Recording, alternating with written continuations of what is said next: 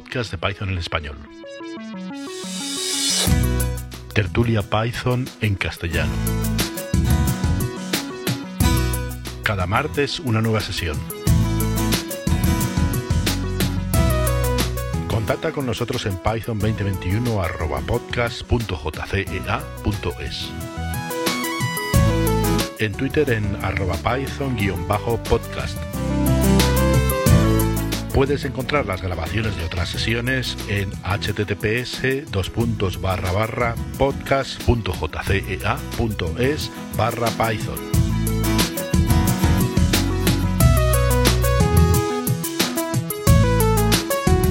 Hoy, tertulia del 2 de febrero de 2021. Hola, buenas noches. Hola. Buenas. Vamos a esperar cinco minutillos a 35, ¿si os parece? Vale. ¿Os habéis mirado lo de lo que comenté la semana pasada de lo del recolector de basuras? Yo me lo he leído y hice algún ejemplo. O sea, el ejemplo que te venía en el, en el documento. Vale, lo comentamos después si quieres. Yo me lo he estado mirando ahora, hace un cuarto de hora, y, y les he mandado ya un pull request. Bueno, ya está hecho, ya está, ya está metido. No, una, una rata tonta. Ortografía, pero bueno. Ya tengo la anécdota del día. Pues yo te iba a comentar, Jesús. eh, bueno, Dani también lo conoce. Hablé hace dos días con Javier Aguirre y le comenté lo de las reuniones. Y le digo, digo, sí, se están haciendo reuniones de Python. Digo, lo que pasa, digo, que se está hablando un poco de cosillas de más nivel. Y me dice, ¿y quién la está dando? ¿Jesús C? Digo, sí. Creo que te conoce de cuando hacíais las reuniones en Madrid, que ibais al principio unos poquitos, que él se acercaba por aquella reunión. Sí, puede ser. La verdad que yo para los nombres soy, soy un horror. Reconozco caras, pero nombres me cuesta. Además, muchas veces la gente tampoco se presenta o tal, ¿sabes? Y con lo cual, pues la verdad que no sé, el nombre me suena, pero ahora mismo no, no sé ponerle cara. Pero bueno, puede ser de esa época, hace mucho que teníamos reuniones pequeñas, éramos a lo mejor 10 o por ahí. Y, y bueno, no sé, pues eh, si se anima a conectar, pues depende. Ahora lo tiene complicado con el tema de los niños y demás, pero bueno, igual Sí, algún día. Está todo el mundo. También en la lista de en las listas de correo eh, hay- un par de personas o tres que han comentado pues eso, que no le va muy bien. Pero es que no sé cuándo le puede ir bien a todo el mundo. O sea, seguramente nunca. O sea, no ninguna hora, ninguna hora que le vaya bien a todo Dios. Entonces, se puede ir variando alguna vez, de vez en cuando y tal, pues para que se pueda siempre, no sé, pues, si te pierdes alguna, pues se puedas acudir a otras, ¿no? Por horario Mm. pero al mismo tiempo tampoco somos muchos. Entonces, si, si cambio el horario, luego los que no pueden conectar son los habituales. Sí, sí. No, al final es, es lo de siempre, lo que hablamos la última vez. Está puesto hasta ahora, venimos unos cuantos, pues ya está. Si se queda mucha gente, pues ya se piensa. Hombre, también lo que se puede hacer es que haya más, más, eh, más eh, tertulias. No tiene que haber solo una. O sea, puede, puede haber más gente que diga, bueno, nosotros lo hacemos los, los sábados por la mañana, que nos mola más. En vez de ir a jugar al fútbol, pues charlamos de Python. Yo digo, el sábado por la mañana a mí me pillas dormido, chaval. yo- Pero me alegro que... Y luego otra cosa que me está dando la lata ya un, par de personas es el tema de publicar los audios. Que es algo ahí pendiente. Pero mucho trabajo, tío. Es la leche de trabajo y... Y... bueno, publicar los audios. El problema que tiene es que mucho de lo que se habla es. O sea, es del momento y hay mucho. Sin ediciones. Hay mucho silencio, mucho. hombre, los, los- sentido. Sí, pero bueno, hay, a ver, por eso le metes procesado encima, ¿no? Le eliminas silencios, eh, normalizas un poco el sonido para que todo el mundo suene más o menos con el mismo volumen. Que yo, por ejemplo, viendo la grabación, yo, yo sueno muy bajo, ¿no? Eh, no sé por qué hablo bajo, por el micro o lo que sea, pero bueno, yo sueno, sueno bastante bajo. Pero eso en principio, en principio, se, se puede corregir eh, procesándolo. Pero procesar eso es trabajo. Sí, Básicamente. y, y bueno, es, es que también, si no está por ejemplo, lo que estuvimos hablando el otro día de viendo un, documento y tal, pues hay muchos comentarios que en audio, pues, pues no hay... estamos hablando sobre algo. Claro, pero ahí, las, pero ahí en las notas del podcast o de la grabación lo que haces es poner, poner un enlace al cacharro y decir, bueno, estamos hablando de esto y, tienes el enlace a lo que sea. ¿no? O sea, eso, bueno. También a mí me parece más problemático, bueno, aparte del tiempo de editar, que yo he hecho podcast hace años y es un infierno, eh, eh, otro problema que hay es que, claro, no, estamos dejando constancia de quiénes somos. y cuando alguien habla, bueno, ya algunos, pues habituales ya se les reconoce la voz y tal, a Víctor y a mí, no sé, a alguno más. Pero, eh, pero que eso algún día nos va a morder el culo. Claro, por eso, para un formato podcast tendría que ser algo un poco más guiado, entiendo. O sea, con una persona que lleve, que cuando vaya a hablar alguien eh, presente que, haya algún, pues de antemano algunos temas pensados para hablar, porque sea en plan tertulia, no sé, lo veo complicado que, se identifique a todo el mundo. Sí, se puede publicar, pero, pero no va a quedar nunca como un podcast medianamente decente. Sí, sí, ya te digo, pero es que también el tema del podcast tiene otros problemas. Por ejemplo, yo ya te digo, yo he hecho podcast durante años y tal, hace tiempo, hasta por ahí, por ahí en la web, y, y a la gente le da mucha pereza prepararse un tema cada semana y no sé qué. Y esta, semana, no, esta semana no tuve tiempo, el lunes me, va mal. En cambio, en cambio, en la tertulia, la ventaja que tiene es que, bueno, la gente que esté está. Y si falta gente, si falta alguien, si hoy no conecta, yo qué sé, Javier o tal, bueno, pues no pasa nada, se sigue, ¿no? Y, y la semana que viene está Javier y no está Víctor. Y ya está. Hay una yo sí que estoy, porque, más porque estoy grabando y hago las convocatorias, pero bueno, porque hace falta que grabe alguien, pero si yo, si yo algún día no estuviera y otro grabase, pues ya está. Sí, esa es la ventaja. Requiere, que requiere un trabajo. Yo te digo, yo he hecho, yo he hecho podcast durante años y cuesta mucho que la gente se comprometa y la gente que se cuesta mucho que la gente se comprometa a hacerlo, ¿no? Semanal y tal. Pero luego que lo cumpla, aún cuesta más. Tuvimos un podcast, por ejemplo, de Python España, no de la asociación, pero bueno, éramos gente toda que estaba, en, que estaba en la asociación y tal, y, los tres que hacíamos el podcast, pues estábamos en esa asociación. Entonces, quedó como un, podcast de Python España, asociación, cuando realmente era, era casi accidental, ¿no? Que estuviéramos allí, ¿no? Y, era semanal, creo, si no recuerdo mal, o, creo que era incluso mensual, una vez al mes. Bueno, pues costó mucho mantenerlo. Y luego hubo algún problemilla de estos de, justicia social y movidas y tal, y claro, es la gota que colma el vaso para mandarlo todo al carajo y ya está. ya me costaba paso de aguantar rollos de gente que no, que, bueno, que no me deja dormir por la noche. Entonces, bueno, pues se abandonó, básicamente. Pero fue realmente, eh, ya, ya costaba conseguirlo, ¿no? Bueno, parece que hoy estamos los que estamos. Si queréis, eh, empezamos ya con algo de Python, de verdad. Eh, bueno, para, para, intentar coger un poco de costumbre, presentémonos. Entonces, si queréis, os presentéis vosotros primero y para ver quién es cada uno, para luego cuando hablemos, pues por lo menos que alguien reconozca la voz ¿no? de los tres o cuatro que estamos ahora. Dani. Vale, pues empiezo yo.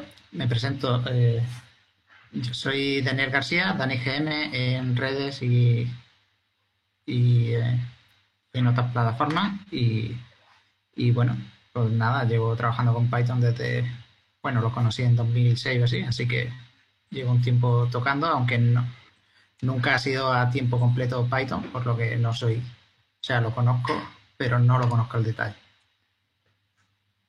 ¿Y en tu día a día qué haces? ¿A qué te dedicas? En mi día a día, pues eh, trabajo para ELES y que es una, una fundación eh, y básicamente me dedico a, trabajar sobre un sistema operativo Linux basado en Debian en temas de escritorio y, ahora más centrado en, contenido, en facilitar el contenido offline para, sobre todo educativo, para niños y tal, con temas, con una aplicación que se llama Colibri. Y bueno, al final eh, e intentar eh, descargar una parte de Internet y ofrecerle a gente que no tiene acceso al Internet de forma diaria.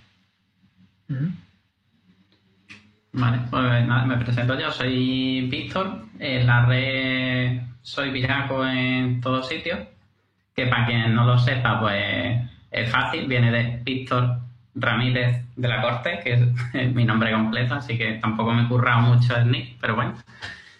Y nada, trabajo de freelance, eh, mayormente utilizando Python, pero como estoy freelance y estoy solo, pues al final eres un full stack y bueno, al final pues toco Python para el backend, toco React para el frontend. Eh, al final tengo que aprender también un poquito de, de cómo funcionan los servidores para hacer los despliegues. un, un poquito de todo al final tocas un poco de todo y no sabes de nada específico, pero bueno. ¿Sabes cuál es la definición de experto, no? Pues el, experto es el tío que, sabe cada vez, cada vez más de menos hasta que lo sabe todo de nada. Eso. Bueno, yo soy Jesús Cea, eh, soy un poco el, el organizador y tal. Llevo con Python, pues, eh, no sé, más de 20 años. Y soy core developer desde hace bastante también, desde hace 10 o 12 años. Y, bueno, a mí lo que, bueno, soy freelance, soy un mercenario.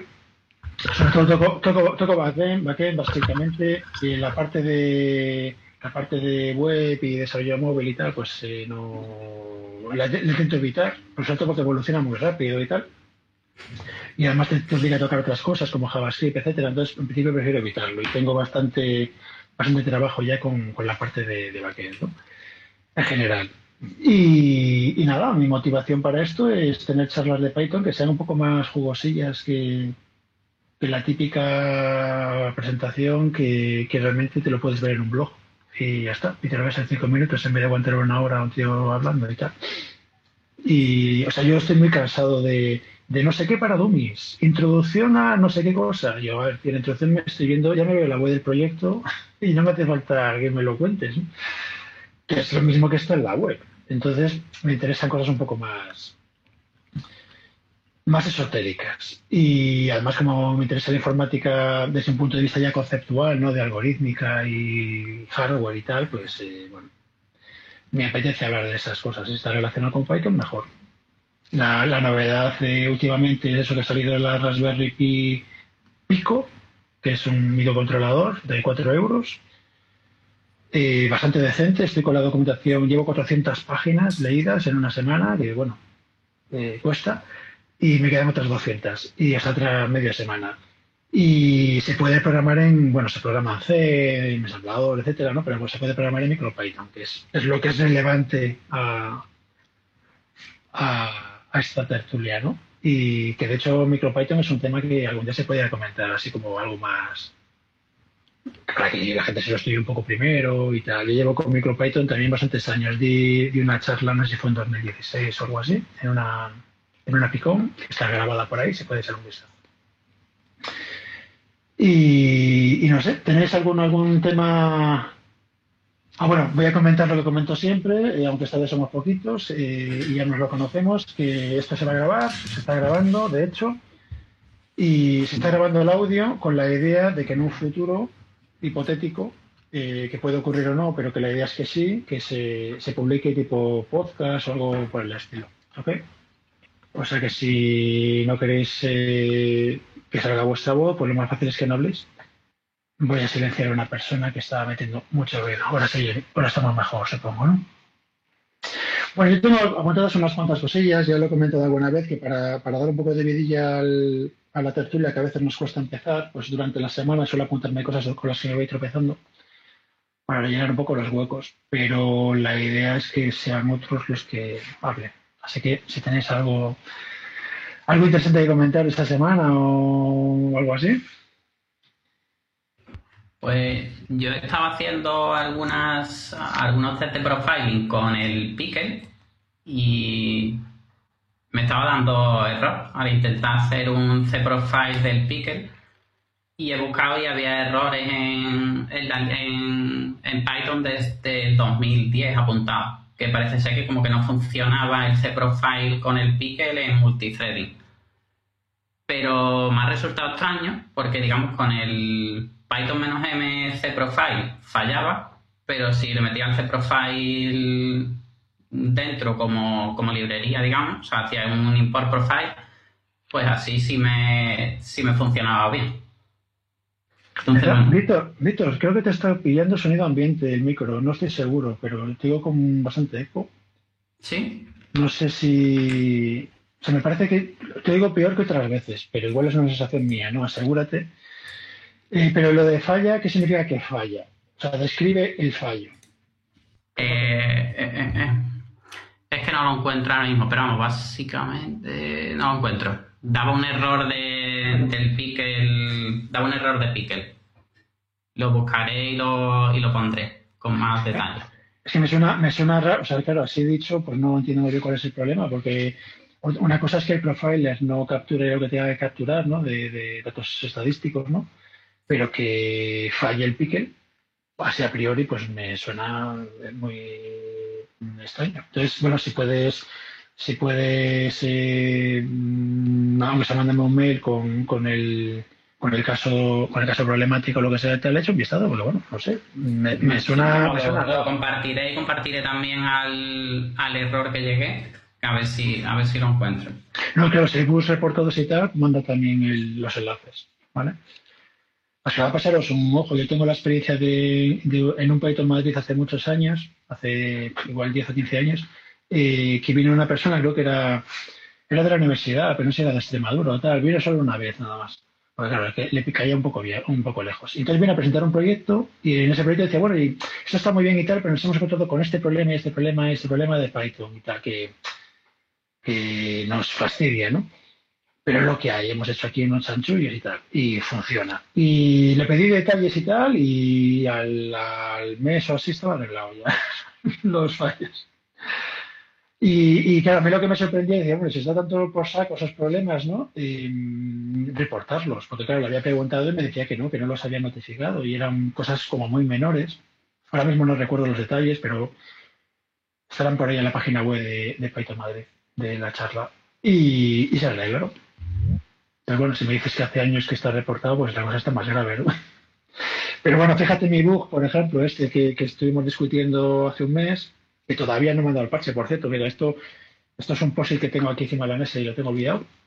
Y pues llevo abierto como dos años y luego realmente fue sentarse, sentarse a pensarlo de verdad, en plan, de aquí no nos vamos hasta que lo arreglemos y en principio se ha solucionado ya a, falta de, de hacer el pull request. ¿Vale? Llevaba dos años por ahí, a nadie le interesaba y estaba por ahí muerto. No es porque fuera difícil, sino porque no, le interesaba a nadie solucionarlo. O sea que a lo mejor lo de Pique va por ahí, es que es más fácil de lo que parece, no lo sé, manda lo que tengas. Sí, lo busco, o sea, cuando, cuando empieza a hablar ya, pues lo busco mientras y lo reporto.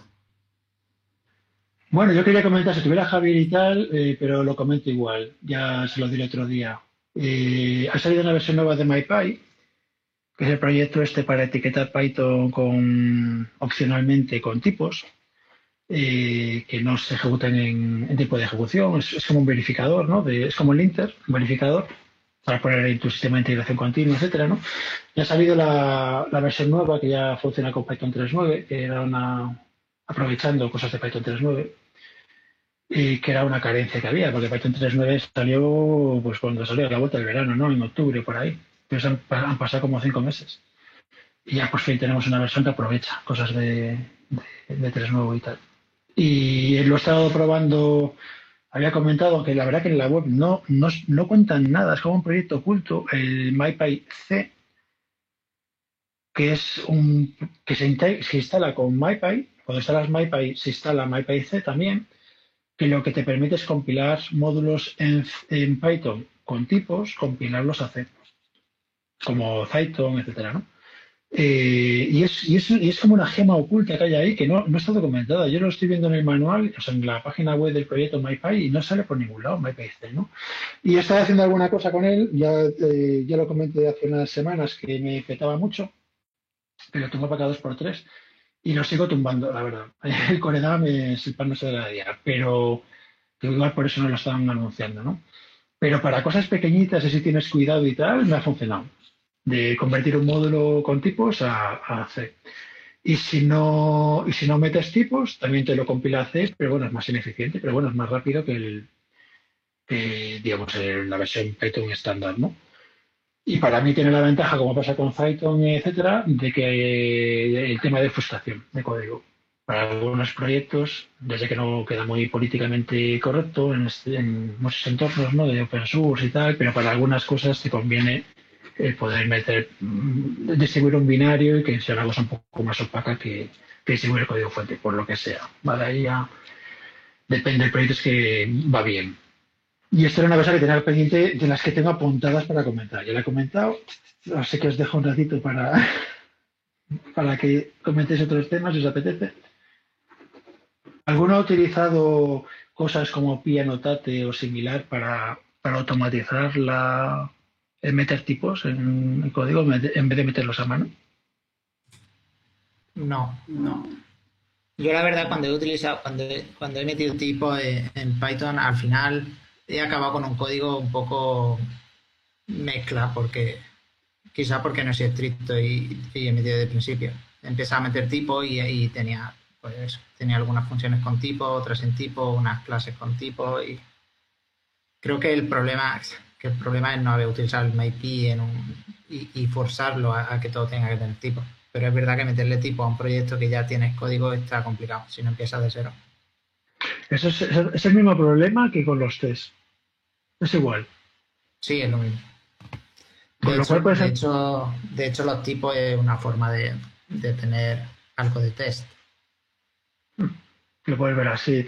Eh, pero bueno, hay, hay muchas técnicas, hay libros enteros escritos sobre cómo mantener código, legacy, ¿no? que no tiene tipos, que es un misterio cómo funciona y tal. Pero es verdad que, que yo veo, o sea, me parece bastante interesante el tema de, anotar y tener tipos en todas las funciones porque básicamente te restringe el uso y te evita muchos errores y tal, pero al final eh, le quita un poco de, la gracia de usar Python.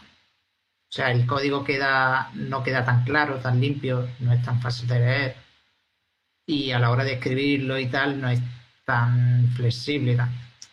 Claro, pierdes, pierdes parte de lo que te da Python o sea, de las ventajas de usar un lenguaje interpretado con esa flexibilidad, con tipo dinámico y, y, que pueda aceptar cualquier cosa como tipo. Y, o sea, si quieres hacer cosas genéricas, al final acabas usando tipos muy genéricos que no, que no tiene sentido anotar. Y, o sea, bueno, un poco eh, usar Python, pero no seguir la filosofía de Python. Ya lo que ocurre es que, eh, a ver, los tipos eh, a ver, una cosa buena y mala de Python es que hoy en día, a fecha de hoy, puedes usar tipos o no usarlos. Entonces, tienes como lo mejor de los dos mundos, porque si quieres los usas y si quieres no los usas, pues ya está guay, perfecto, ¿no? Pero yo entiendo, yo, yo no suelo usar tipos en mis proyectos, proyectos pequeños y tal, no suelo usar tipos por un tema de que normalmente eh, estoy trabajando solo o, un par de personas que al alcance del, del chat, ¿no? De un WhatsApp. Pero cuando estás trabajando con proyectos muy grandes y con mucha gente, y sobre todo con gente, con gente, vamos a decir, em, eh, que le da igual hacerlo bien que hacerlo mal, vamos a decirlo así simplemente, ¿no?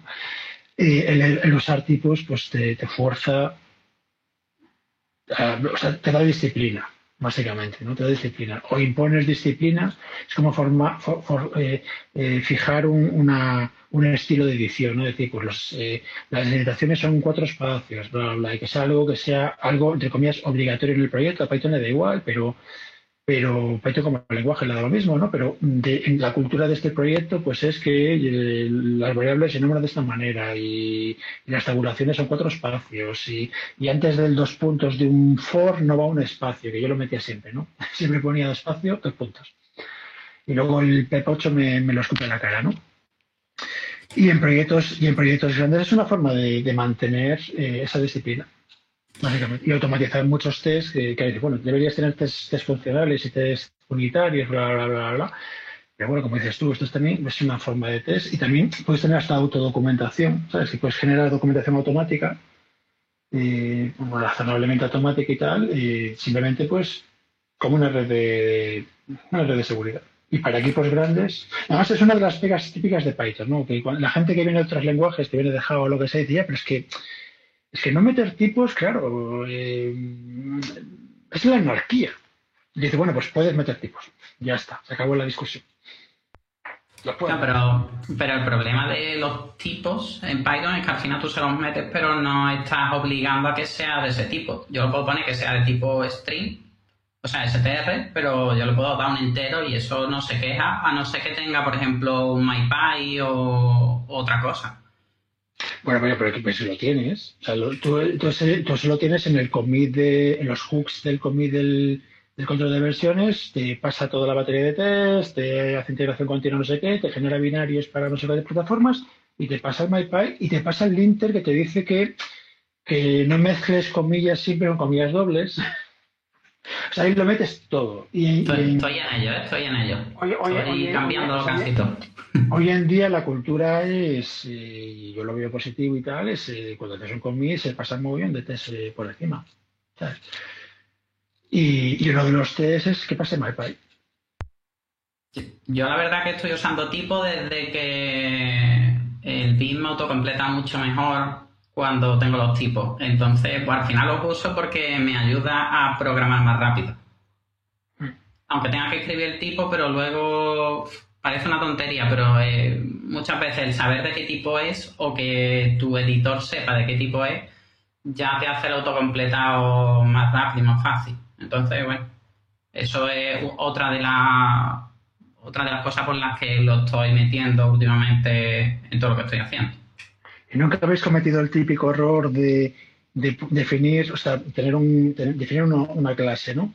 Y, luego poner eh, clase, bueno, instancia punto atributo igual a algo. Y, ese atributo no es el nombre correcto. Te has equivocado con la mayúscula o la minúscula, con el subrayado, y si no tienes algún mecanismo por detrás, no te enteras de que te has equivocado. Yo por a veces en su momento usaba los slots, por ejemplo, una de las ventajas de los slots era que si, se asignabas a un si asignabas a un atributo que no estaba en la lista de slots, te daba un error de que ese atributo no existe, ¿vale? Y he usado metaclases, por ejemplo, pues para, para, para que los accesos a atributos que no existan, que en vez de crearse, que te dé un error, ¿no? Y eso, por ejemplo, con MyPy, pues ya lo tengo automático. Y además lo tengo en tiempo de, vamos a decir, en tiempo de revisión, no en tiempo de compilación, que no se compila, ¿no? Pero en tiempo de, en tiempo de commit me da el error de que ese, ese atributo no existe. Eso te quita muchos errores que subes a producción y no te das cuenta. Bueno, ahí tienes los test, ¿no? Se supone que los test, a ver, ese código tiene que hacer algo. Si te has equivocado en el nombre de la variable, pues eh, no hace lo que tiene que hacer. No falla, o sea, no, o sea, el test falla, pero no te da un error de sintaxis, ¿no? Pero a veces, claro, te vuelves mico y entonces te has equivocado y es porque le has puesto subrayado no se lo has puesto en el nombre de la variable y, visualmente tú lo ves bien. Es como cuando lees un texto y, está mal, lo que se falta una comilla en un texto de, texto humano, ¿no? Un, párrafo de texto. Y falta, falta una, una comilla o falta un, yo qué sé, una, una tilde, ¿no? Y tú lo lees 27 veces y lo ves bien. Y cuando lo ves al cabo de un mes, es evidente. Pero tú cuando estás leyendo lo de, cuando lo tienes caliente, pues ves lo que quieres ver, no lo que has escrito, ¿no? Y eso, por ejemplo, bueno, ese tipo de comprobaciones es, porque tú ves que el test falla, pero cuando ves el código no entiendes por qué falla. Y es porque una variable las, has puesto en una mayúscula o una minúscula. Pues el pianotate se supone que te ayuda a crear las, las, los tipos de forma más o menos automática. Que bueno, va viendo cómo llamas a los, eh, a, las, a, los métodos y funciones y, te crea, te crea eh, anotaciones más o menos automáticas. ¿no? Y mm, con lo cual, bueno, de trabajo. Yo, desde luego, yo en mis proyectos no suelo usar anotaciones porque suelen ser proyectos pequeños y es un poco rollo meter anotaciones y tal. Y ahí hay una historia de cultural, ¿no? Pero claro, yo sí que muchas veces quiero que el código sea rápido. Entonces el hecho de meter anotaciones, como yo luego lo paso por MyPy o por Python o por lo que sea, pues tengo un rendimiento estupendo sin, mucho trabajo, diciendo que esa variable es un entero. Y ya está. ¿Lo mete por proyecto completo o le puedes dar, por ejemplo, un fichero y decirle, méteme en este fichero las anotaciones? Eh, MyPy, te MyPy y otros como Zyton y tal te permite meter las anotaciones en otro fichero. No, no, pero me refiero, el, el MyAnotate, ¿cómo te hace las anotaciones? ¿Te las crea en tu propio código dándole un fichero o le tienes que dar el proyecto entero? Eh, no, eso lo haces, lo haces fichero a fichero y te genera, bueno, yo cuando lo vi, supongo que el proyecto habrá evolucionado, yo lo vi hace, no sé, más de un año, te generaba un fichero aparte. Te genera un fichero de anotaciones para no tocar tu código, no te no, no fundirte el control de versiones y cosas así, ¿no? Te genera otro fichero diferente que MyPy permite, tu MyPy cuando analizas un módulo, pues si existe un creo que se llama PYI, la I no sé muy bien de qué viene, y latina, y hablo de memoria, eh, te pilla las anotaciones de ahí, para, que, para, no, para no asociar tu código. Y además tiene la ventaja también, hay, un proyecto que se llama eh, o algo así, Baisit, que la idea es publicar anotaciones de proyectos open source de terceros, de módulos open source de terceros. Entonces tú usas un módulo que no está anotado, pero alguien ha hecho anotaciones para ese módulo en otro proyecto, y entonces tú puedes pillar esas anotaciones para, mm, revisar tu proyecto y cuando el cuando la librería original no, no se han pasado el trabajo de hacer anotaciones, lo ha hecho otra gente. Bueno, lo mismo que hace con TypeScript. Entonces, más o menos, una cosa similar. No lo sé, yo JavaScript no toco, ni la familia de JavaScript. no, procuro, cuando toco son tres líneas de código, más de eso no toco. O sea, no lo sé. Pero bueno, te permite separar, separar las anotaciones del código fuente, como lo que decía Dani antes, de que quedaba el código un poco sucio y tal, bueno, pues no hace falta que quede eso. Y además tiene otra ventaja gorda de que, por ejemplo, hay anotaciones sofisticadas, lo que comentaba antes de, MyPy, el último que ha salido, que soporta Python 3.9. El Python 3.9 tiene anotaciones más sofisticadas que los anteriores y si lo ejecutas, si importas ese módulo que está anotado en versiones previas de Python, puede cascar, porque son anotaciones súper raras y los, el Python 3.6 pues no soporta. Entonces, claro, si tú pones las anotaciones en otro fichero, como Python esos ficheros los ignora completamente, eso es para el, para el Inter, eh, pues ya puedes meter anotaciones sofisticadas, modernas y tal, y sin, restringir tu compatibilidad a nivel de Python. lo, que pasa es que son más ficheros a mantener y en diferentes sitios, ¿no? ¿Cómo, ¿Cómo os gusta más? O sea, ya por poner cuestión de gusto, ¿os gusta más dentro del código o separado? Porque yo es que separado como que lo veo mucho más complicado de mantener que tenerlo en el, en el propio fichero. Bueno, yo mi, a ver, a, nivel estético, en principio es mejor tenerlo todo junto en un sitio, ¿vale? Pues por tema de refactorización de código, que cambias y cambias todo a la vez, etcétera, ¿no? Pero hay razones prácticas. Razón práctica número uno, eh, compatibilidad con versiones previas de Python, que esas anotaciones no las soporta, etcétera, ¿no? Y, mañana pasará con el Python 3.10, el 3.11, etcétera. Entonces, eh, si quieres que funcione en versiones antiguas, ya que, o sea, que, seas capaz de importar el módulo, cuando usas cosas muy avanzadas, eh, va a ser necesario que, lo pongas en un fichero aparte, ¿vale? Luego también está la parte de limpieza de código y de que mm, o sea que el código que el código que estás manejando tú, pues es, Python, digamos, clásico y tradicional, no tiene anotaciones de tipos, con lo cual a la gente no le explota la cabeza diciendo que es eso y tal. Y puedes permitir, por ejemplo, eso que gente que no, que no es muy dada a los tipos eh, toque código, ¿vale? Y a ti te va a cascar cuando le pases el MyPy, te va a cascar cuando tú le pases el MyPy, no casca en tiempo de ejecución, en principio. Es cuando tú pasas el MyPy te va a cascar y tú lo corriges tú o lo que sea, ¿no? sin que la gente tenga que aprender sintaxis extrañas y cosas por el estilo. Entonces, bueno, es una cosa un poco... Un poco la tercera, está también la tercera opción, que es la que empezó usando MyPy, que era el meter los, tipos en los comentarios, ¿no? De, que bueno, esa no me parece, o sea, me parece un poco la mezcla de las dos. Es verdad que también ensucia el código, porque al final tiene una función.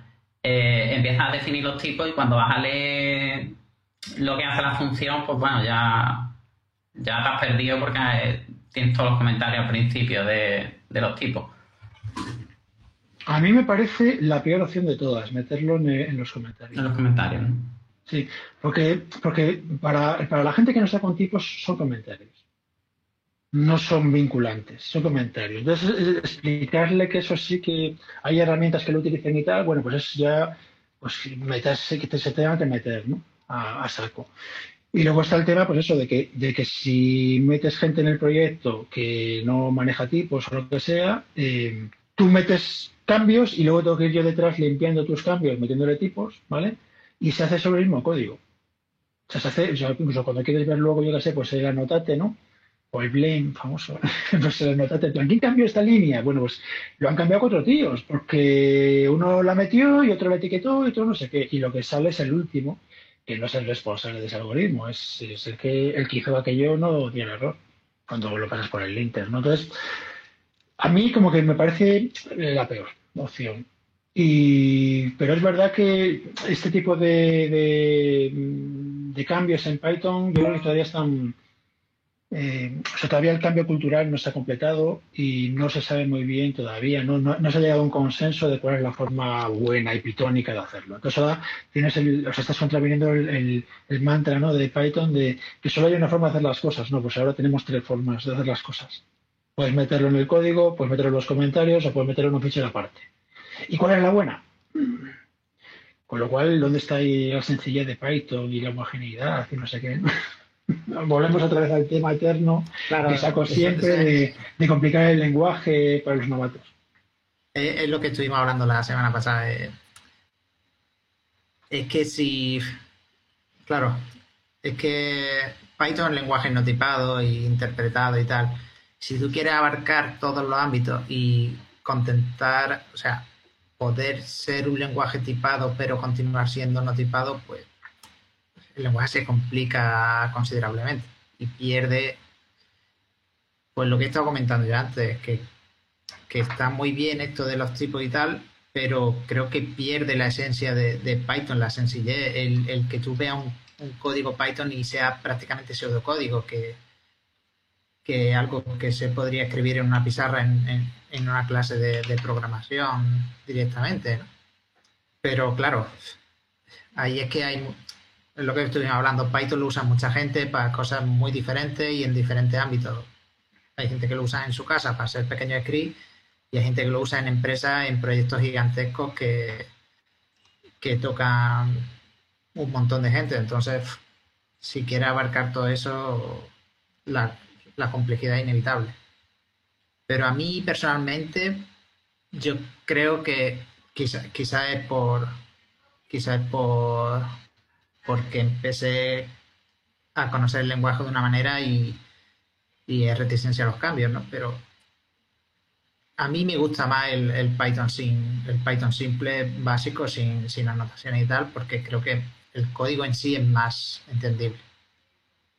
No, que, es eh, lo que comentaba ir de, que sí, que yo mm, prefiero Python simple sin, sin demasiado tipado pero cuando el proyecto empieza a crecer ah, como herramienta de comunicación es prácticamente imprescindible porque cuando tienes que manejar ahí varios miles de clases y hay muchos métodos donde se pasa una instancia manager que no sabes qué pijo es, porque te puede venir inyectada por cualquier otro, pues el que al menos esté marcado qué más o menos qué tipo de clase o qué tipo de objeto se va a inyectar ahí, ayuda muchísimo a no tener que empezar a navegar hacia atrás o hacia arriba o hacia el lado para intentar descifrar a ver qué, se está haciendo, porque a nosotros nos pasa y, la verdad es que supone una ayuda muy, muy grande. Lo justo para, que tampoco el código quede, como decía, es muy embarullado de, de tipos, porque al final parece C++, pero, pero sí que mm, lo justito para dar esa información y que el código quede limpio, pero a la vez quede muy entendible sin necesidad de, añadir demasiada burocracia de comentarios y de, historias así. Que ya el código de Python es lo suficientemente entendible si, se hace medianamente bien. Eso era solo. el tema, el tema de tipos, o, sea, tipos eh, eh, verificables en compilación y tal, es, eh, esos tipos estáticos, esto está súper estudiado. O sea, hay mucha literatura a nivel teórico ¿no? de, ingeniería de software, de porque es bueno y porque es malo, etcétera, ¿no? Y, efectivamente cuando llegas a un cierto tamaño y, sobre todo tienes mucha gente y gente que acaba de llegar al proyecto y tienes que, bueno, eh, introducirlas a cómo funciona todo y tal, pues tener tipos es un es una red de seguridad importante.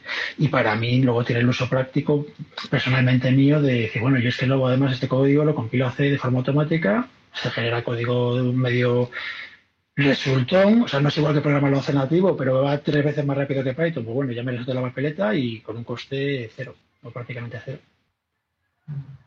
Y después entiendo que para los compiladores, digamos, eh, es mucho más sencillo utilizar algo que esté tipado porque lo puede mejorar, ¿no? O sea, puede hacer que vaya más rápido. Es lo que hemos también hablado otras veces, que ahora mismo Python no lo hace, pero si tuviese tipos y lo hiciese, la verdad es que podría ir muchísimo más rápido de lo que va actualmente. Bueno, sabes que estos, estos temas de los recurrentes, yo siempre digo que en realidad puede ir mucho mejor porque puedes hacer descubrimiento de tipos en tiempo de ejecución. O sea, llamas a una función y, me la pasas como un entero. Y eso lo veo, lo veo. Cuando, cuando estás haciendo la llamada, veo que entra un parámetro entero. Y entonces especializo la función para el caso de que ese parámetro sea entero. Y tengo una función especializada que solo funciona con enteros, ¿no? Pero si habitualmente llamas a la función con enteros, es una función genérica, pero normalmente la llamas con enteros, coño, pues de repente va mucho más rápido, sin tener que hacer nada. Y de hecho hay lenguajes muy dinámicos, como esquema, etcétera, ¿no? Que, que, son lenguajes eh, de investigación, ¿no? De técnicas y cosas así, que, esas técnicas son rutinarias. Y toda la idea de compilación al vuelo de los navegadores, etcétera, se basa en esas ideas. Es decir, mm, compilo sobre la marcha, o sobre la marcha descubro dónde se va el tiempo de ejecución, o sea, hay, hay funciones que se ejecutan cuando arrancas el programa y luego no se vuelven a ejecutar más, me da igual el rendimiento de esas funciones, es, ridículo comparado con los bucles que hacen 10.000 veces, eh, dan 10.000 vueltas, ¿no? Para hacer algo. Bueno, esos, esos bucles optimizan los el resto del programa, ¿no? Pero eso lo sabe cuando lo está ejecutando. ¿Vale? Y esa, información realmente la tiene. Bueno, el intérprete de Python no lo está utilizando, pero será algo posible. Y de hecho hay compilaciones al vuelo como, como Anumba y alguna más que usa estas técnicas. Están muy, muy, muy dedicadas al tema de cálculo numérico ¿no? integrarse con NumPy y cosas así. Que por cierto, ha salido la versión nueva de NumPy, que no sé, la tengo también apuntada aquí. ha salido una versión nueva hace un par de días, o ayer. Y, pero, digamos, estas técnicas no se inventas nada que ya no exista. De hecho, yo recuerdo cuando, cuando de repente empezaron a salir compiladores al vuelo para JavaScript en los navegadores, el famoso V8 de, de Google, y salió no de JS y cosas así. Y claro, yo dije, joder, por fin alguien hace algo decente y bueno, pues esto picará, esto molestará y, meteremos algo en Python parecido, ¿no? Porque ya la competencia lo está haciendo y no ha ocurrido y me, frustra mucho. ¿eh? No lo bastante, ¿sabes? Para hacerlo, pero, pero molesta.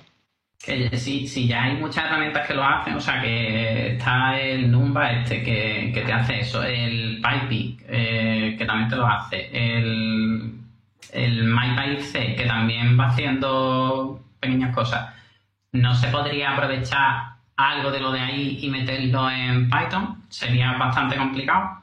Eso es muy diferente. A ver, todo se puede aprovechar. O sea, es código, el código puede mezclarlo, pero ya, ya comenté que una de las, una de las, eso, a ver, las, las resistencias, los motivos para la resistencia probablemente vayan cambiando con el tiempo. Pero en su momento, cuando di la brasa con esto hace 10 años, o más, la pega que se puso, y lo he comentado ya en, sesiones anteriores, era el tema de la portabilidad. Es decir, esto funciona en un montón de cosas. Si empiezas a meter código ensamblador por ahí en medio, ¿no? Para, yo qué sé, para RM y para x86, bueno, eh, pues claro, ya no es portable. Y claro, mi postura era, hombre, si no cambias la semántica, en las plataformas, digamos, de primer nivel, pues eso, ARM y x86, pues tienes una ejecución optimizada y en las que no, le va como siempre. O sea, no le quitas nada. no le quitas nada. Pero no había. Si ya. Es que ten en cuenta si yo creo que parte del problema es eh, que la mayor parte de los core developers eh, son desarrolladores en Python. Ya lo he comentado alguna vez. Gente que se dedique al core C somos pocos, porque la inmensa mayoría son para, para librerías, etcétera, ¿no? Para la parte de Python. Luego tiene la gente que se dedica, que somos una minoría, que es el core del intérprete, ¿no? Que está en C. Bueno, pues ahora baja un nivel más y pasa al ensamblador. ¿Cuántos quedamos? Que programemos un ensamblador en una CPU. Si quieres hacer en ARM, te hace falta otra, otra persona, ¿no? Entonces, es un tema de recursos. Si hubiera, si hubiera mm, yo siempre lo he mirado al tema de Google Summer of Code y cosas por el estilo, que siempre he pensado que, estaría bien como proyecto de fin de carrera, una cosa así, eh, de alguien que está estudiando informática y quiere hacer un proyecto de fin de carrera decente que encima se lo pagan, ¿vale? Y, y, hacer una primera cosa chapucera que abra, que abra, que rompa el hielo, ¿no? y luego ya se mejorará, ya no sé qué, ¿no? Y proyectos como el que comentaba la semana pasada, el, el, Sion, ¿no? Que comentaba la semana pasada, que además te explica cómo funciona, tiene como 10 o 12 optimizaciones, y te explica claramente cómo funciona cada una de ellas, eh, me parece que, que hay muchos gérmenes, hay muchos gérmenes que no germinan, que solo funcionan en su ámbito pequeñito, y volvemos otra vez al tema de y a ver, mm, ¿cuántas formas hay de compilación JIT en Python ahora mismo? ¿Que hay mm, cinco diferentes? Se, reparte el esfuerzo, en vez de concentrarlo en un, solo proyecto. Bueno, no sé, yo el tema de tipos, mi postura personal es que una de las quejas, hay un par de puntos de los chungos de Python para otra gente. Uno es los tipos y otro es, por ejemplo, bueno, la velocidad para otra gente, ¿no? Gente que viene de lenguajes compilados y tal. Y otro punto de dolor muy gordo es el tema de los espacios significantes, ¿no? Que eso yo creo que no lo van a arreglar nunca, porque forma parte del ADN del lenguaje, ¿no? Pero son las cosas que siempre son temas de discusión en las cenas de los amigos. Ya, pero yo, entiendo, entiendo eso, pero o sea, adaptar el lenguaje a, gente que viene de otro lenguaje para para que sea para todo el mundo, quizá lo que, lo que estás consiguiendo es que deje de ser lo que era. O sea, al final, en vez de un Python, pues va a tener un otra cosa. No va a ser Python, va a tener tipo, va a tener, va a ser más rápido, pero ya no es Python, ahora es eh, otra cosa, un lenguaje que se compila y tal, y, y ahora los que se quejarán son los que quieren un tipado dinámico y, y, le da igual que vaya rápido que vaya lento porque lo quiere para escribir eh, prototipos rápidos y tal. Pero yo ahí tengo, yo tengo, tengo dos comentarios. tengo dos comentarios. Bueno, sí, sí, comenta, comenta. Termina tu argumento. No. Nada, nada, que, que, lo, lo, que lo que venía a decir es que hay que tener clara la idea de qué es Python y qué quiere ser Python o sea, me estoy metiendo en, porque yo no soy parte de, ni he decidido ni he participado en ninguna decisión de la comunidad de Python ni del lenguaje ni nada, yo soy simple usuario, ¿no? Pero entiendo que, que hay que tener muy claro eso a la hora de tomar decisiones de diseño del lenguaje. Si, si se quiere implementar una cosa o no, y las presiones externas de, de otras comunidades o de, o, los comentarios recurrentes que siempre están en todos los foros y tal, pues hay que asumirlo, decir, no, esto no lo vamos a hacer nunca, o esto no es Python, sino si tú quieres tipado, pues usa C, o usa Rust, o usa Java, lo que quieras, pero, pero Python es dinámico y, es así. claro, lo, que ocurre, lo que ocurre es que lo que es, lo que es, si no es el lenguaje, o sea, eso es, un objetivo móvil, porque cada, versión que sale de Python cambia cosas de sintaxis, no librerías nuevas, no, sintaxis. Te sale igual los operators. Te sale el with, que hubo un momento, hubo una época que no existía el with, ¿no? Los context managers. Te sale la sing, la await, que antes no existía. Y, es un paradigma nuevo, con un montón de problemas y cómo mezclarlo y tal, un tema también recurrente, eterno, etcétera. ¿Qué es Python? De hecho, yo, yo, mi, yo mi queja, que no, no, yo no, yo no discuto que es Python o no, mi queja en general con estas cosas es que se está complicando la sintaxis y para la gente que el cambio es incremental, eh, bueno, pues eh, te lees el What's New de cada versión de Python y haces un par de programitas y, te ves un blog y, te esfuerzas por integrar. Yo el Word Operator sigo escribiendo código con Wireless Operator y cinco minutos después lo cambio para, digo, no, esto no, no, no, me gusta, tío. Pero ya intentas que la primera opción sea con el Wireless Operator. De hecho, he descubierto una cosa que no sabía, pero la tengo aquí apuntada. tengo mis, mis notas de la semana, que me pasó con el Wireless Operator hace un par de días. Pero, y pasó con la arroba para los decoradores, y luego pasó con la arroba para la multiplicación de matrices. Dices, ¿qué, qué es Python?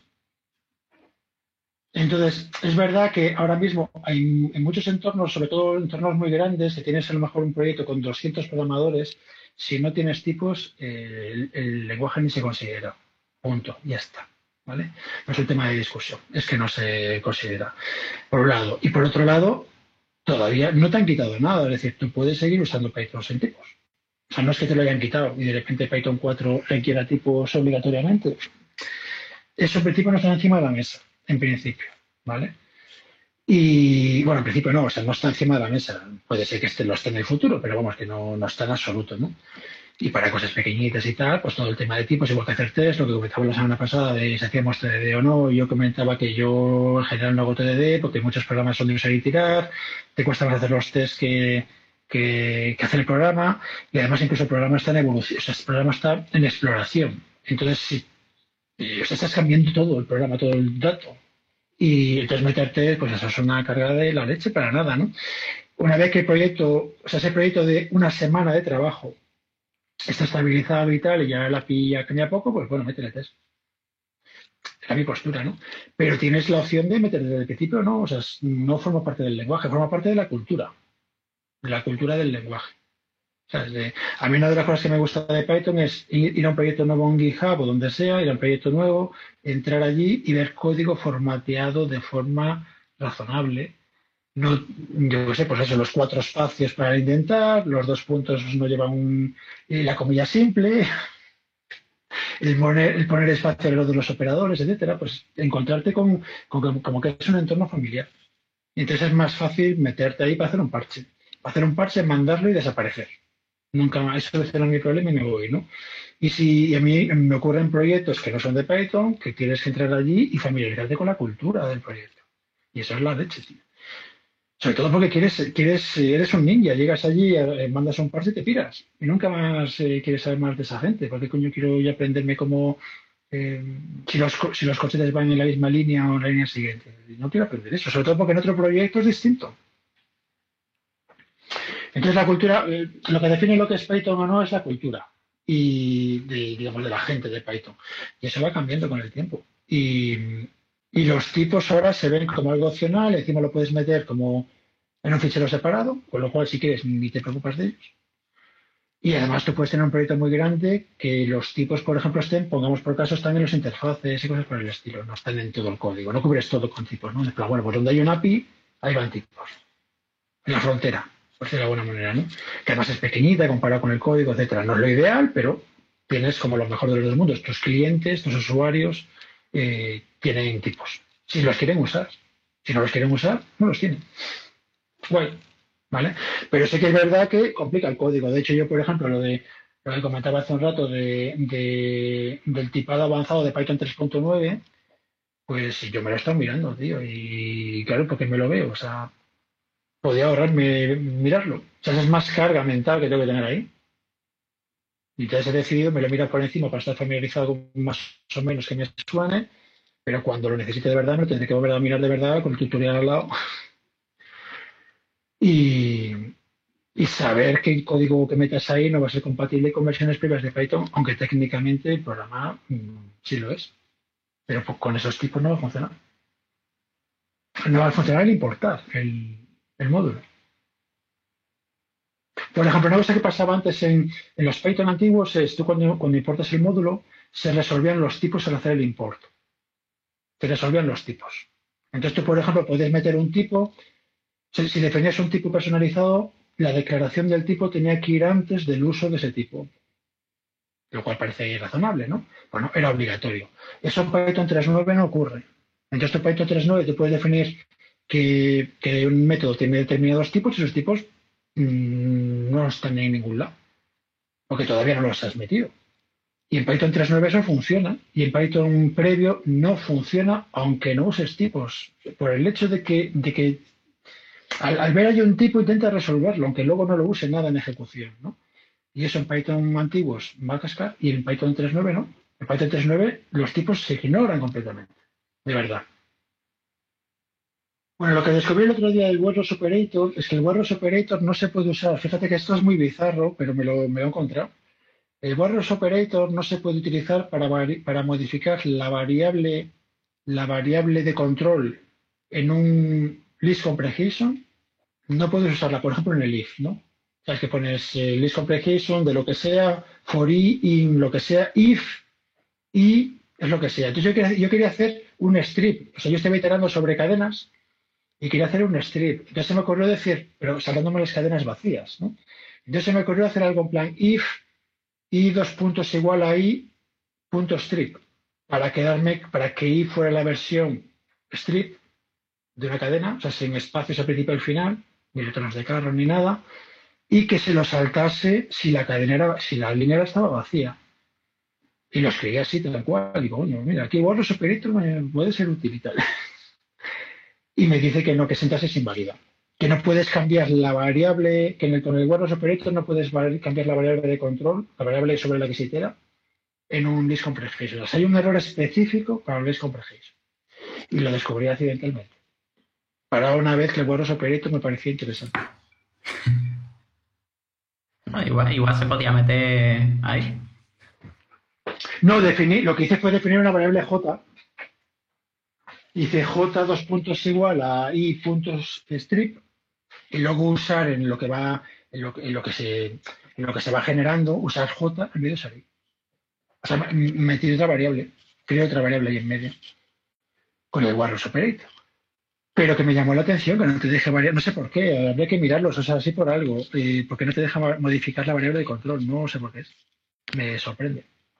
Tendrá algún motivo. Yo recuerdo una época, por ejemplo, que no podías usar eh, eh, finally, si en el bucle tenías un break y cosas por el estilo, puedes usar finally, porque el bitecode eh, que generaba era incorrecto. Entonces, en vez de que el programa hiciera cosas extrañas, pues se decía que aquello era un error de sintaxis. Y te dice, ¿pero por qué? Por limitaciones internas, no porque el lenguaje no sé, hay algo sutil que no sé qué, la semántica. No, es que mm, la implementación es la hostia de chunga para que, para que eso funcione. Y como de momento no funciona, pues no se puede poner el final. Ah, igual para, igual para la 3.10 o para la 3.11, pues puedes poner el Warrior Operator en, en el if. Es que, claro, ahí lo primero es ir a mirar por qué. ¿Por qué, por qué, esa, por qué existe esa limitación? De hecho, la tengo aquí apuntada y tal, pues para, bueno, para comentarla. Le digo que yo voy recopilando anécdotas durante la semana para tenerlos entretenidos. Y, pero que realmente tengo curiosidad, tío, como core developer, digo, bueno, ¿qué pasa aquí, no? Y que me lo expliquen, que alguien me lo cuente, ¿por qué es? Bueno, otra cosa que me he encontrado durante la semana y que fue interesante, con los F-strings. ¿Alguien nos habla de los F-strings? ¿Ha usado las la para el tema de la fecha y la hora? En un F-string directamente. Entonces podrías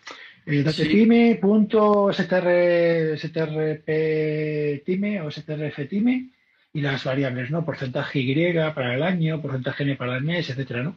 Pues eso funciona tal cual en los F-string. Si tú pones una variable numérica, dos puntos porcentaje Y, considera que, que eso va a ser un timestamp y te muestra el año que se corresponde a ese timestamp. O sea, te olvidas de poner el time no sé qué leches, ¿no?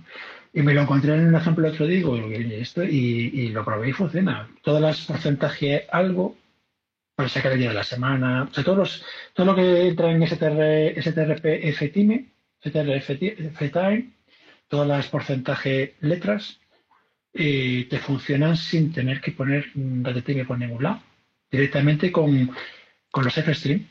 Es acojonante. Eso me ha simplificado código. ¿eh? yo, me vi, no sé si fue una charla de la PyCon o, eh, o un blog donde te hablaban de los F, de los y vi una barbaridad de cosas que hacían que no tenían ni idea de que se podían hacer. Entre ellas te venía te venía eso de, los data time. Ahora sabes lo de, los Python, la primera versión no lo tenía, pero la siguiente creo que fue la 3.8 o tal, la 3.7 o la 3.8, tienes el modo de debug de, en el FStream, ¿lo conocéis?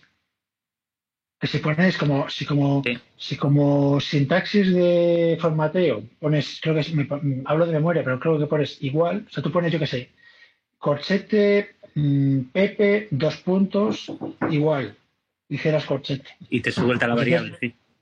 Sí, te va a poner Pepe igual al valor de Pepe. No tienes que repetir tú las cosas. Ah, vale, sí, cierto, cierto. No lo, no lo he llegado a usar, pero no, pero lo he leído por ahí. Eso, por ejemplo, yo lo he usado, no, yo no lo he usado en el print, pero por ejemplo para, para el login, para las funciones de login, sí que, sí que lo usas. Para darte de crear cosas y tal. Pero bueno, es una tontería útil.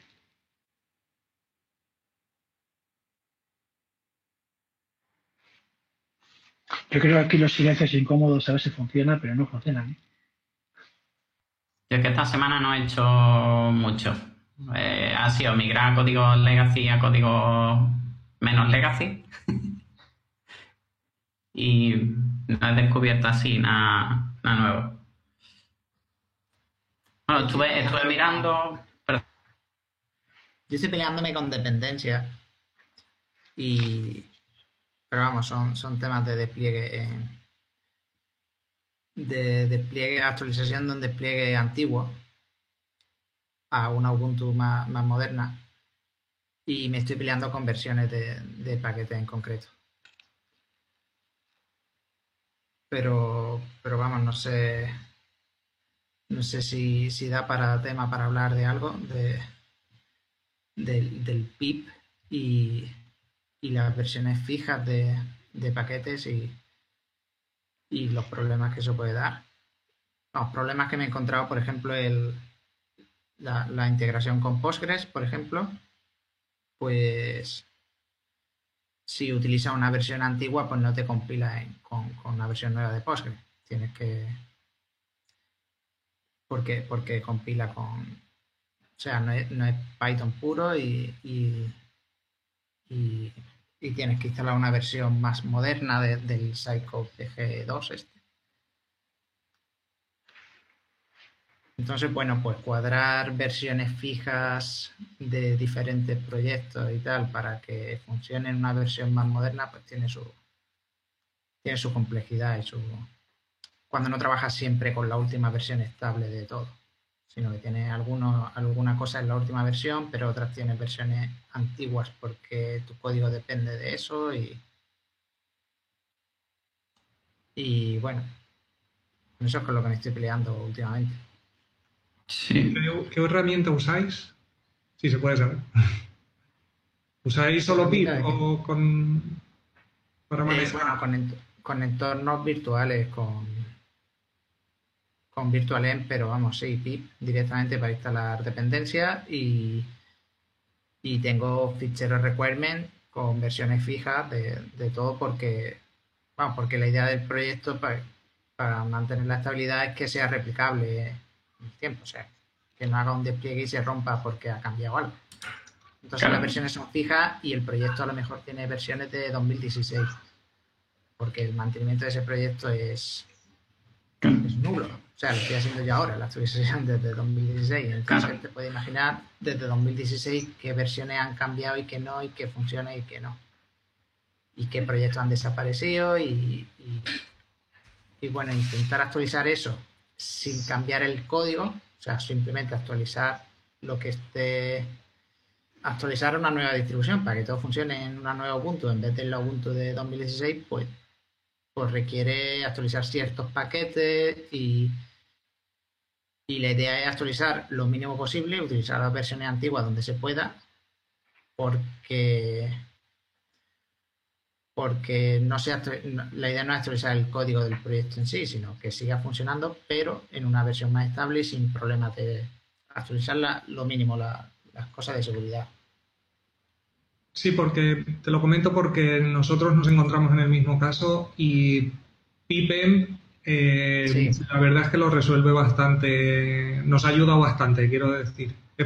Puedes congelar versiones, o sea, que no haga actualizaciones que no tiene que hacer, por así decirlo, porque muchas veces pues necesitas una actualización justo de un paquete y al final empieza a tirarte de todas las dependencias porque coge la versión más nueva que tiene por ahí y empieza a actualizarte todo y de una te pone patas arriba todas las dependencias de todos los proyectos. Entonces, con Pipem sí que le puedes especificar que no te haga los upgrades esos, que te mantenga las versiones viejas en la medida de lo posible y él intenta resolverte todas las dependencias con esos requisitos. La verdad es que... Lo conozco, pero no, en, este proyecto en concreto no, lo estamos usando.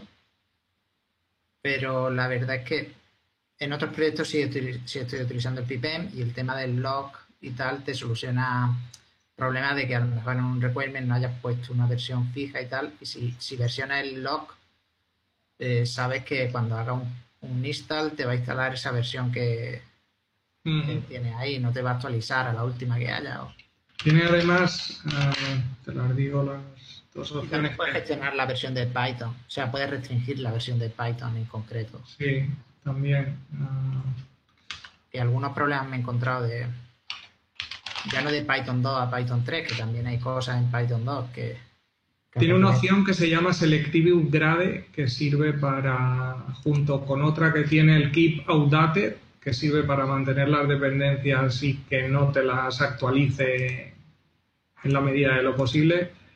Y, la verdad es que para resolver esos temas a nosotros nos ha, nos ha ayudado mucho a que no se dispararan las, la resolución de dependencias ahí sin, sin control.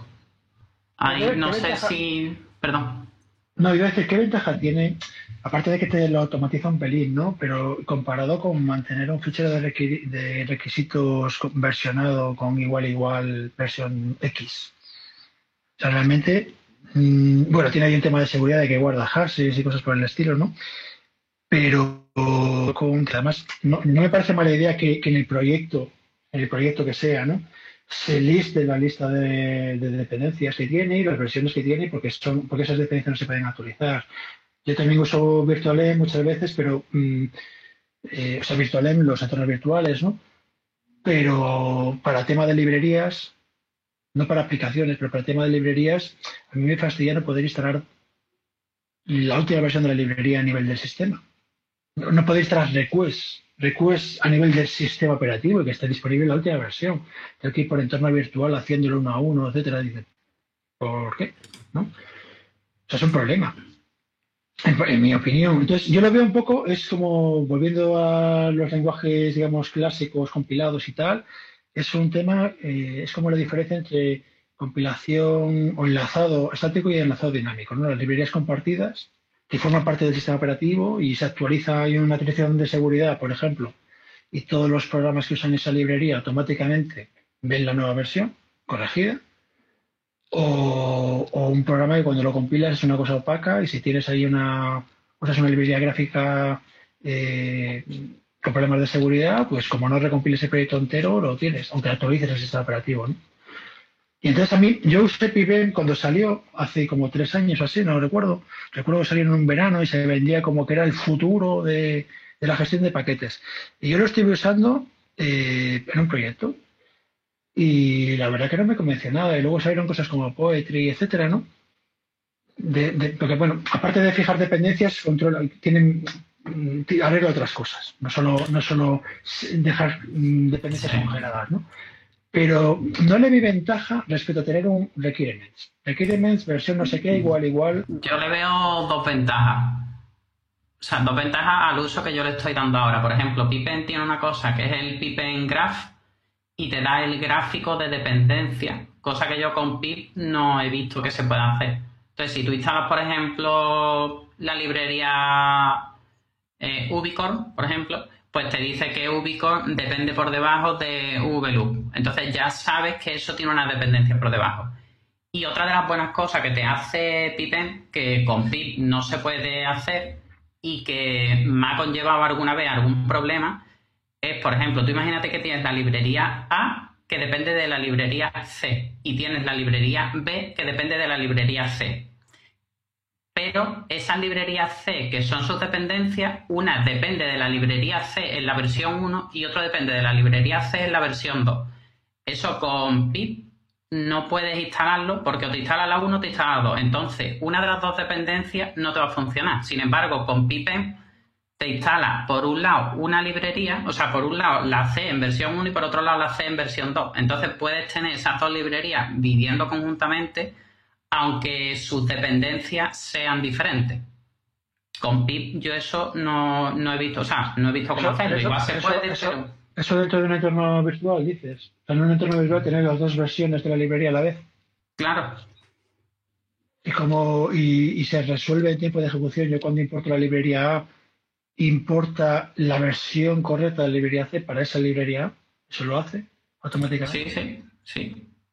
No, sobre todo, es que mm, creo que te hace la instalación como en diferentes sitios, te lo hace aparte tú tienes un grafo de dependencias para la librería A y otro grafo de dependencias para la librería B. Entonces, lo que dependa de A y lo que dependa de B, a no ser que estén en la misma versión, eh, no, o sea, no se reutiliza. Sí, pero yo lo que me refiero es que cuando, cuando la librería A hace import B, que sabe que tiene que cargar el B de un directorio o el B de otro directorio, según cuál es su, versión fijada en los requisitos, con lo cual ahí, ahí, ahí está tocando la maquinaria de importación de, de, módulos. haciendo import B, dependiendo de dónde hagas el import B, te va a importar una cosa u otra. Para lo que tú estás diciendo, no sé si lo hace o no, ¿no? Pero que, que, que el import B Mm, le han metido inteligencia para ver qué ve importar. Claro, sí, después también tienes el problema de que si tú quieres hacer un import C en tu propio código, pues ya no sabes qué C estás importando, ¿no? Ahí debería darte un error. Debería darte un error en plan ambigüedad. Resuélvelo, pues de alguna manera, no sé. No, no he llegado a probar eso. O sea, he visto que, que se puede hacer y más con una librería que, que tuve ROP eh, me funcionó bien y tenía dos diferentes instaladas, pero no llegué a probar, no llegué a probar eso. Me lo apunto porque me parece interesante.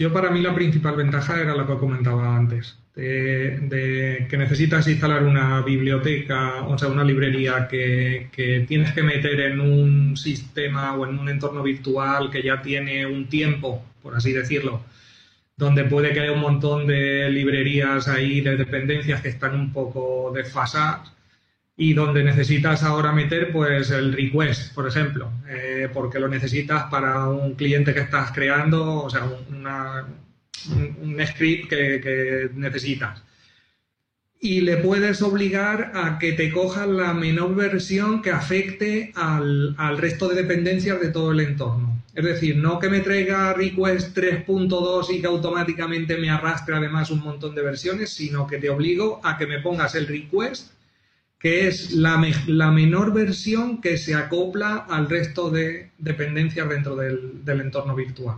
Con lo cual no rompes nada. El resto de funciones sigue siendo las que se esperaba, alguna minor versión porque hay que actualizar cualquier historia que, la dependencia obliga porque si no, no lo puedes instalar, pero se va a buscar dentro del grafo de, todos los paquetes y demás la mínima para que encaje dentro del puzzle.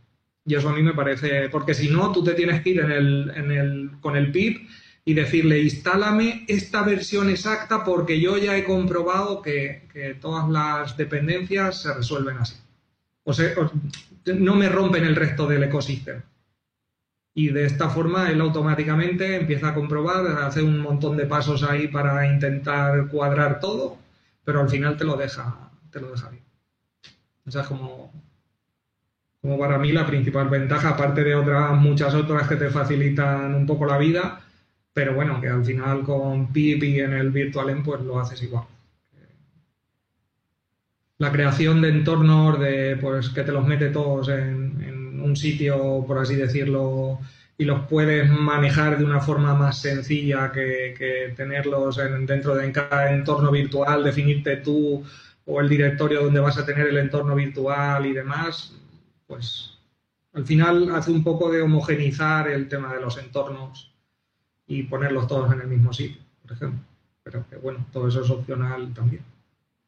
Yo digo, lo, que más me gusta es el grafo de dependencia, que el pipen graph, eso lo hace y te da todas las dependencias de cada dependencia que tú hayas instalado. Y entonces sabes, por ejemplo, si tú instalas una librería, eh, sabes que a lo mejor esa librería pues no tiene dependencia ninguna o sabes que a lo mejor está dependiendo de una barbaridad de cosas y dices tú, oye, mm, pues igual no me conviene esto que está usando demasiadas cosas porque a futuro cualquiera de ellas que cambie eh, me va a hacer que tenga yo que cambiar mi, mi proyecto seguramente.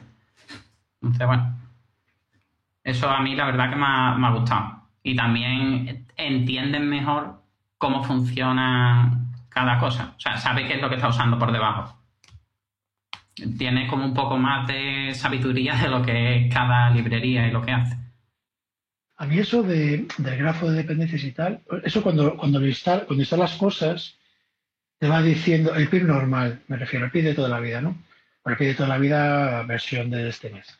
Eh, no el de hace dos años. Y cuando vas instalando, cuando haces pip no sé qué, te va diciendo, pues eh, yo hago mucho el pip menos u mayúscula, ¿no? Para que me actualice los paquetes, no solo que me instale el nuevo, sino que me actualice las dependencias.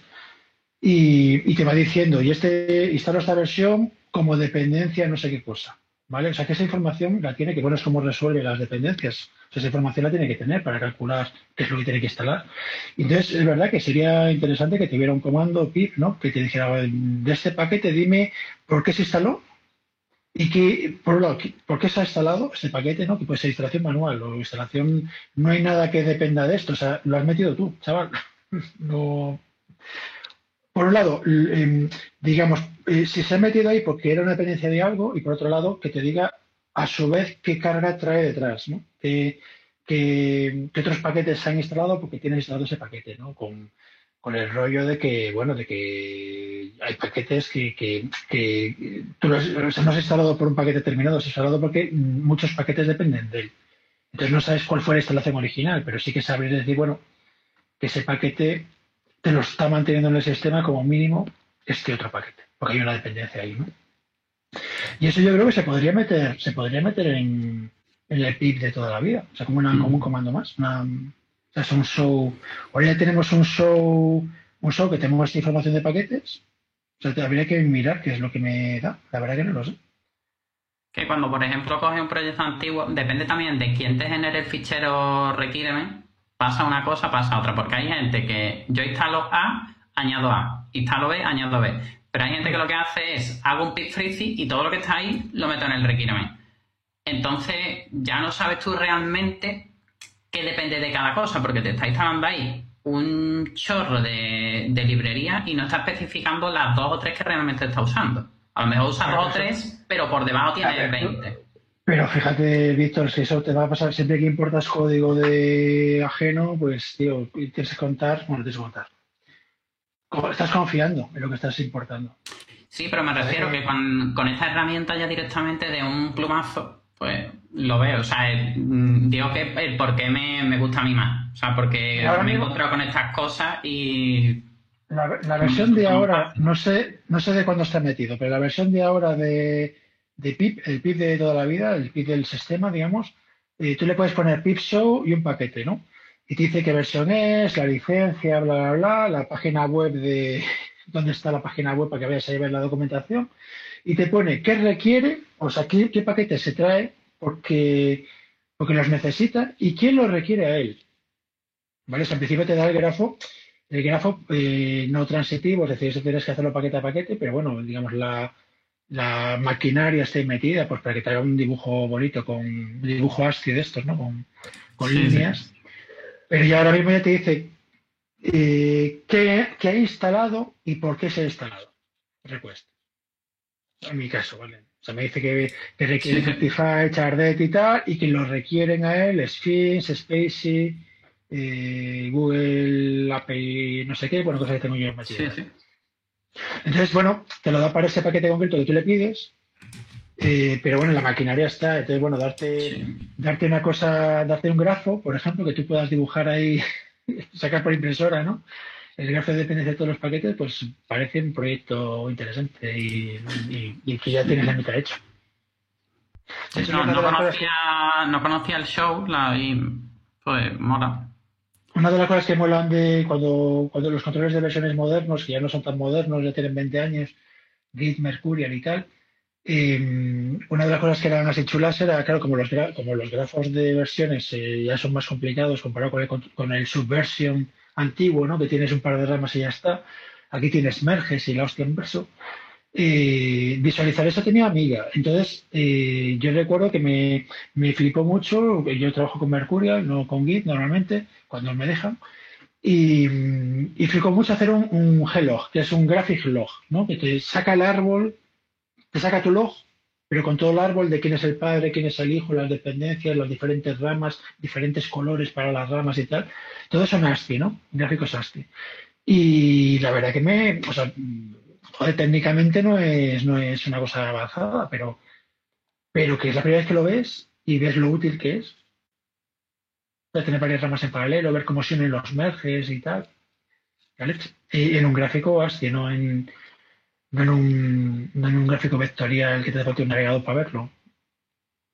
Bueno, pues Pip está a un paso de poder, poder dártelo completo. Ahora te lo da paquete a paquete. Sí, pues lo miraré porque igual no es una cosa muy complicada de añadir. Teniendo el pip show, o sea, tienes que tener toda la información de todos los paquetes que tienes instalados y se puede generar seguramente. esta, información está. Esta información está. ¿Vale? Porque se ha usado cuando se ha hecho la instalación de un paquete, se ha usado, eh, eh, se ha instalado ese paquete por algo, incluyendo, bueno, que lo has instalado manualmente, ¿no? Pero lo has instalado por algo y ha traído paquetes eh, asociados, ¿no? por dependencias. pero lo, que no sé si lo que no sé si pip eh, guarda eso a posteriori, porque el, el pipm te guarda el fichero log. Y no, está, está, sí, sí. Es, que se ha instalado por qué. Está, está, esa información, esa información la ese registro, pues básicamente lo Ya te digo, es que lo, lo puedes ver tú mismo. haces sí. show hay, hay un proyecto que estoy viendo que se llama Pip Tree que te hace lo que estamos hablando. Así que lo suyo sería coger, intentar integrar a lo mejor eso en Pip, que no creo que... Vamos, al final los wrappers esto es como los virtuales y todo el rollo, al final, si, si la herramienta tiene cosas que, son útiles, al final, pues entiendo yo que Pip irá absorbiendo funcionalidad. Porque... O sea que, por ejemplo, si el pipen te da, te da una eso, el grafo, pues a lo mejor esa funcionalidad en un futuro pues, se va a integrar en pip. Entiendo que lo ideal sería utilizar el oficial del lenguaje, porque viene con el lenguaje y, y no tiene una, no añade una dependencia nueva y no tiene. O sea, sería lo más estándar. Sí, sí, completamente de acuerdo. Pues son más flexibles, avanzan más rápido y añaden más cosas. Porque esta es la batalla, la batalla recurrente cada semana de qué es mejor, estar en la librería estándar o no. Es que son cosas, eh, esto, eso sí que es una conferencia. Se puede hacer una mesa redonda en una, en una picón de estas, en plan, cinco en un lado, cinco en el otro, para ver si conviene engordar la librería estándar o conviene adelgazarla. ¿Vale? Y la verdad que no es trivial el tema, ya lo hemos hablado bastantes veces. Bueno, si queréis y os apetece, o si no se deja para otro día o no se hace, lo de comentar si hay interés el, documento ese de la recogida de basuras. Si alguien se lo ha mirado, Víctor, dijiste que te, habías mirado algo.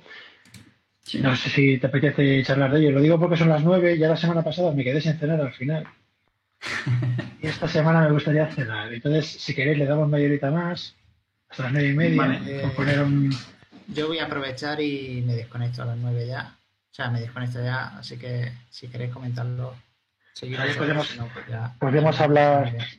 Podemos hablar, ya podemos ponerte a parir de que no, no nos convence el. Venga, hasta luego. Hasta la semana que viene, chao. Hasta luego. Sí, no te preocupes, Su, que yo ahí no te entretengo porque a las nueve y media tengo que, que cortar sí o sí. Entonces, Hoy no puedo, no puedo entretenerme mucho. Vale, si quieres lo comentamos. Yo me lo he leído, tampoco puedo aportar mucho. Creo que me enteré más cuando vi la charla de no me acuerdo, de Pablo, Pablo, espérate. Sí, Pablo Galindo y... Pablo Galindo y Víctor Terrón. Me enteré más en la charla que cuando me he leído el documento, porque más o menos creo que contaban lo mismo. Y bueno, eh, siempre en vídeo, pues parece que me entero mejor de las cosas. Yo, hombre, es que, a ver, nosotros lo mismo. En la charla, yo la charla la he visto en diagonal, no la vi en su momento. Cuando yo estuve ahí en esa, en esa picón, no estuve, pero no, no, fui a esa, no fui a esa charla. Entonces, digo, porque me extrañaba, ¿no? En plan, coño, esto no me acuerdo. Pero como que lo vi, no sé, supongo que lo vi como que era algo que ya conocía y iría a otra, diferente. Pero como lo has, como pasaste el enlace la semana pasada, la he estado viendo en diagonal, ni de poquito, son 25 minutos, nada más. es, o sea, es media charla de, la duración estándar, ¿no? Y, la, he visto avanzando para adelante y tal, y me pareció, me pareció una charla bastante decente, bastante recomendable, ¿no? Pero trata más temas que los que trata aquí. En el documento se centra en la parte de, cómo se hace la recogida de basuras de ciclos, de ciclos, y en cambio en la charla habla de toda la recogida de basuras, de ciclos y de, y de el mecanismo estándar de, o sea, estándar no, el mecanismo habitual de, de contador de referencias y cómo funciona lo de las generaciones y cómo funciona lo de bla bla bla, y lo de poder bloquear memoria para que no se libere y esas cosas. Entonces, entonces realmente la charla profundiza menos, pero trata más cosas. Vale, esto, trata un tema específico. De hecho, yo, pensaba que hablaría del recolector de basuras en general, de toda la técnica que se usa, ¿no? Y se centra en una exclusiva que es el, recolector de último recurso, el recolector de, cuando ha fallado el, el contador de referencias, ¿no? Cuando el contador de referencias pues no, no ha conseguido liberar todo lo que tiene que liberar. Y entonces entre este. Y entonces aquí explica pues, cómo funciona este recolector de basuras. La charla eh, menciona este recolector de basuras pero no explica cómo funciona, que es lo que hace el documento, pero luego trata todo, todo lo que hay alrededor de recolectores de basura, incluyendo el control de referencias, em, eh, lo que el problema que tuvo, que tuvo la gente esta de Pinterest o no sé quién era, de, que se le modificaba la memoria, bla, bla, bla, Y eso, por ejemplo, en este documento no está. ¿vale? Pero aquí entra, aquí entra el bajo nivel. Aquí te habla del puntero C, que no sé qué. Por eso en esta me pierdo más y en la otra me enteré un poquito mejor. Sí, además la verdad que los dos son, son buenos divulgadores, tío, y, ya si los juntas ya es la hostia, básicamente. Pero bueno, este documento lo ha escrito, lo ha escrito fundamentalmente Pablo, o sea que, pero bueno, es que está explicando algo que es complejo. De hecho, ya había, había algunas partes, yo ya había pasado de él olímpicamente, porque se supone que este tema para mí ya es algo conocido y tal, y, pero bueno, me lo quería ver ahora para la charla, por si acaso me hacéis alguna pregunta cabrona, me pillabais. Entonces me lo vi así rápido y ya te digo que le mandé un, le mandé un pull request. Y mm, para un tema de, de, ortografía, simplemente, no nada, nada serio. Y, he descubierto un par de cosas que, que, bueno, que sí, a lo mejor en ese momento a lo mejor sabía, pero que no, no, no recordaba, no las tenía presentes interesantes, ¿no? Para mí, por ejemplo, que el recolector de basuras, de ya el último recurso de todos, ¿no? De cuando, cuando ya has pasado de todas las generaciones, etcétera, eh, que no va por número fijo de por número fijo de objetos, va por porcentaje. Y, hay una sección específica que te dice por qué, ¿vale? Bueno, me parece que es, es un tema de rendimiento. De que, digamos, si un, si un objeto ha sobrevivido mogollón de recolecciones, pues probablemente siga sobreviviendo. Y cada vez tienes más, porque claro, los objetos que han sobrevivido muchas colecciones están ahí y no se han borrado. Y tu programa sigue trabajando. Entonces cada vez tienes más objetos de esos, pero están ahí porque tu programa hace cosas y esos objetos son, son objetos que tienen que estar allí. Pero si ya sobre, han sobrevivido tres horas, pues seguramente seguirán sobreviviendo, colega. Y cada vez tienes más. Entonces lo que hace, pero tienes más por cómo funciona el programa, porque cada vez tiene más datos, simplemente. No es basura. Entonces lo que haces, en vez de andar controlando, como en las colecciones, digamos, eh, menores, en vez de andar contando el desequilibrio entre objetos nuevos, o sea, creación de objetos y objetos destruidos, en las generaciones, en la, última generación, pues no se destruyen objetos, con lo cual solo tienes objetos nuevos, y si usas la misma lógica, están haciendo recolecciones constantes de objetos que han sobrevivido a la de Dios y entonces seguirán sobreviviendo. Y entonces lo que hace Python es, en vez de ser por un número fijo de objetos, cuando juntas 700 objetos, es por porcentaje. Pues un 25% más de los que tenía antes. O sea, si ahora tengo 1000 objetos, pues cuando tenga 1200. Y cuando ya tengo los 1200, pues los siguientes a los, a los, a los 1600. Y los siguientes a los 3000. Es como cuando amplías una lista, que, que la lista, eh, o un diccionario, un diccionario cuando se amplía, no se amplía un número fijo de espacios. O sea, tú tienes un diccionario con 20 entradas y se ha llenado, ¿vale? Pues no se le añaden 10 y luego 10 y luego 10 y luego 10 a medida que vas llenando el diccionario sucesivamente, sino que se va multiplicando por, yo qué sé, por, por 1,5. Eh, no recuerdo el valor, ¿no? 1,25. Es decir, si, tiene 100 objetos, pues luego tendrá 120 y luego tendrá 200 y luego tendrá 400. Y como que crece de forma exponencial. Porque cada vez que crece, tienes que copiar todo lo que había antes y cada vez tienes más cosas.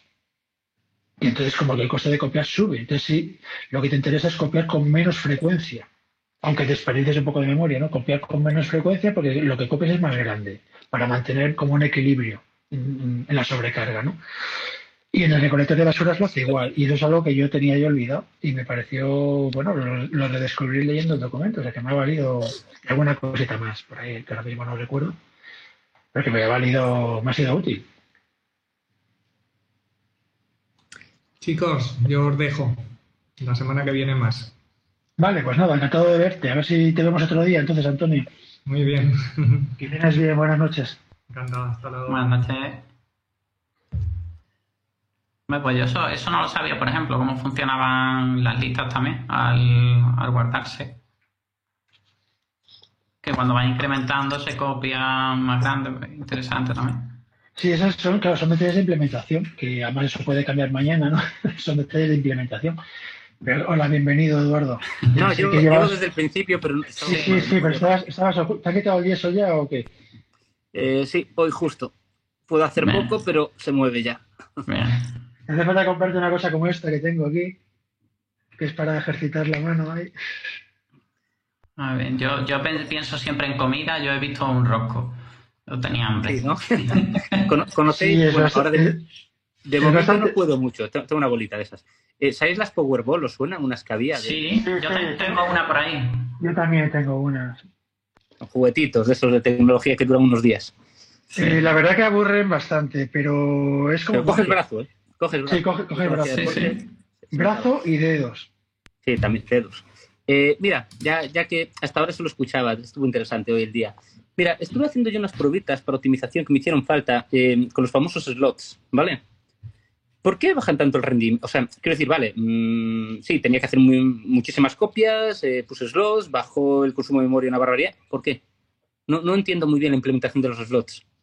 A ver, los slots básicamente lo que hacen es, un objeto normal en Python tiene, eh, tiene un diccionario asociado. En ese diccionario van los, los atributos. Bueno, sí, los atributos van ahí, ese diccionario. Y es un diccionario. Un diccionario es un objeto en el que puedes añadir y quitar cosas, es una tabla hash que tiene espacios vacíos para que eh, funcione como tabla hash, que cuando, lo que acabamos de explicar ahora, ¿no? Cuando, cuando está el 80% lleno, aquello va como el culo, entonces Python te lo, te lo, expande y tal. Eh, con los slots no, los slots son directamente, pues es como si fuera una, eh, es una lista. tú cuando defines un slot, tú, tú enumeras los atributos que va a tener y luego el primer atributo es el hueco 1, de la, bueno, hueco 0 de la lista. Vale, pero entonces lo que hace, esa, esa clase, bueno, se define de otra forma entonces en memoria. ¿no? internamente es diferente. O sea, no, no, tiene diccionario y los atributos son una lista. Ni siquiera hay una búsqueda hash o lo que sea. Es una lista. Vale, vale. Entonces vas directamente a la posición 4, vas directamente a la posición 1. ¿Son listas o tuplas? Eh, a ver, internamente, eh, bueno, yo cuando me refiero a lista, eh, me refiero a la implementación en C, que es básicamente posición 0, posición 1, posición 2. Vale.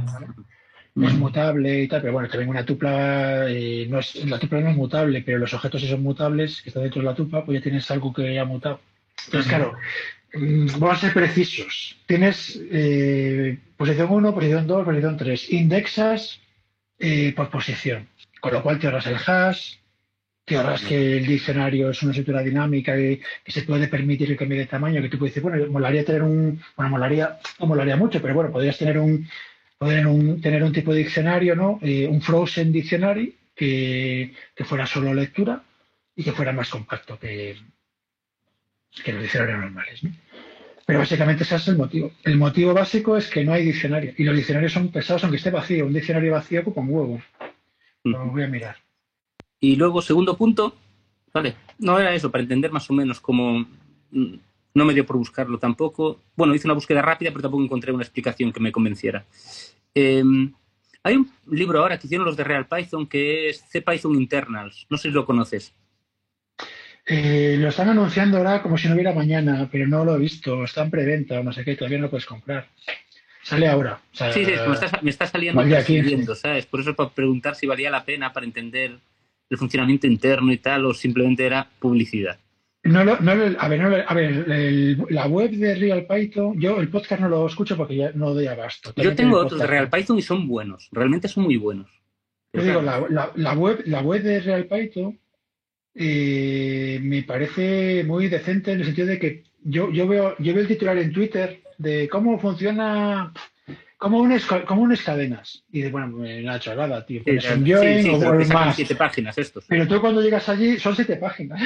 Sí, sí, sí. Y son siete páginas que tienen miga. O sea, Sí, que, sí, que- y que vale la pena leérselas, ¿eh? que dices, coño, lo de unir cadenas tiene miga.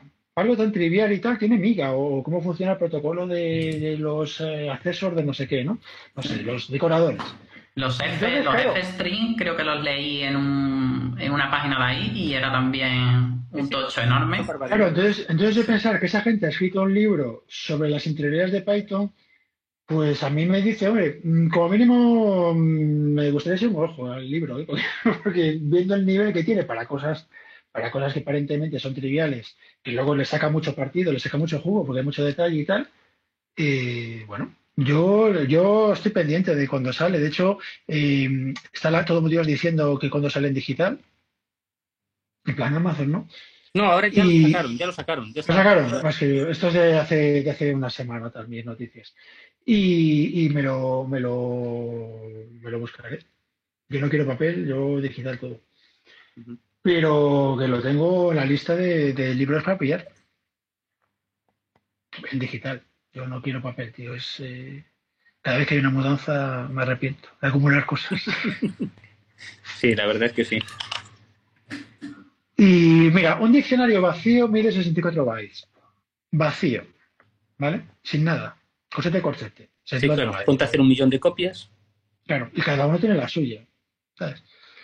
Entonces la- los slots directamente te reservan espacio en el propio objeto y, y te ahorras- es más rápido y ocupa menos memoria. La desventaja, entre comillas, que tienes una lista limitada de atributos que tú le puedes, puedes usar, no puedes meter Sí, atributos pero bueno, nuevos. en la mayoría de los casos Pero- es. Sí, pero para mí eso es una ventaja, es un tipo, es una forma de control de tipos, de cuando te equivocas escribiendo el nombre del atributo que falle. Sí, Y- que te petes. porque a mí, yo por ejemplo, con los tareas, pues tienes el tema del set daemon, ¿no? Set daemon, hostia, con subrayado o sin subrayado. ¿Cómo era? Tienes que quitar la documentación y eso lo cambiaron entre Python 2 y Python 3 lo cambiaron y tal. Y claro, si pones set daemon igual a true y te equivocas, aquello funciona, pero no hace lo que tú quieres. Pero no falla. Simplemente que tú le das control C y aquello no muere. Pero si le he puesto que... Y es porque estás creando un atributo nuevo. Y eso el, el slot te vale para eso. ¿Hay algún cambio interno más, yo qué sé, pues con tema de cuando serializas objetos en plan pickle y cosas por el estilo? Que ahora no recuerdo, pero tiene, hay algunos detalles de cómo funciona por dentro y tal. Pero a efectos prácticos es más rápido y ocupa menos. Sí, sí, no, yo digo, esta semana me resolvió, pero era la cuestión de qué hace dentro, ¿sabes? Realmente. Eso está, eso está muy documentado. Además, esto es muy viejo. Esto es de Python, yo qué sé, Python 2 o Python 2.0. O sea, del año 90 y pico. Sí, pero ¿sabes? Los siempre hay una primera vez de usar las cosas, ¿no? No, no, pero me refiero- No, pero me refiero ¿Qué que está-? A lo que me refiero, Eduardo, es que está muy documentado cómo funciona. Y. Como hace internamente. Sí, está muy documentado, o sea, es una técnica estándar, es, un, es una best practice, ya, directamente. Con lo cual, pues bueno, lo buscas en internet Python slots y te saldrán mil blogs eh, explicando cómo va. No, ya te digo, hice búsqueda rápida, ¿eh? o sea, búsqueda la primera no me gustó, tal, tal, y bueno, ya, ya tema para el martes, ya lo dejo, ¿sabes? Ya, ya uso la excusa para no buscar mucho, que conste. Tengo una, tengo una pregunta, o sea, al aire. Yo tengo ya la respuesta, es una pregunta retórica. No como nos, queda- como nos quedan 15 minutos, no aparece la librería. Bueno, no, esa no es retórica, esa es de verdad. Esa es, esa es directa, no apareció. Esa es directa, no, no, y pero ya- aseguro que el fin de semana la busqué como loco. No, bueno, a ver, No eh. No, no, todo tiene el coste, coste-beneficio, ¿sabes? Sí, sí, sí. Yo ya te digo, yo, yo mi software está escrito, funciona, lleva funcionando un par de semanas o tres y lo ejecuto dos veces al día para chupar ahí cosas y igual. Lo, busqué básicamente porque estuve haciendo pruebitas tontas con scrapeadores, entre ellos el autoscraper, que para algunas cosillas estaba curioso, no sé si lo conocéis. Pues está guay porque te busca cosas semejantes, no te busca una búsqueda concreta. O sea, tú puedes definir, yo qué sé, búscame en esta URL de Buy, pues en esta URL concreta de Buy buscando por iPhone 7 y me vas a buscar y quiero que me busques, le das un como un, yo qué sé, pues, por ejemplo, un diccionario de cosas que quieres buscar, pues quiero que me busques este título y dices iPhone 7 128 GB Black.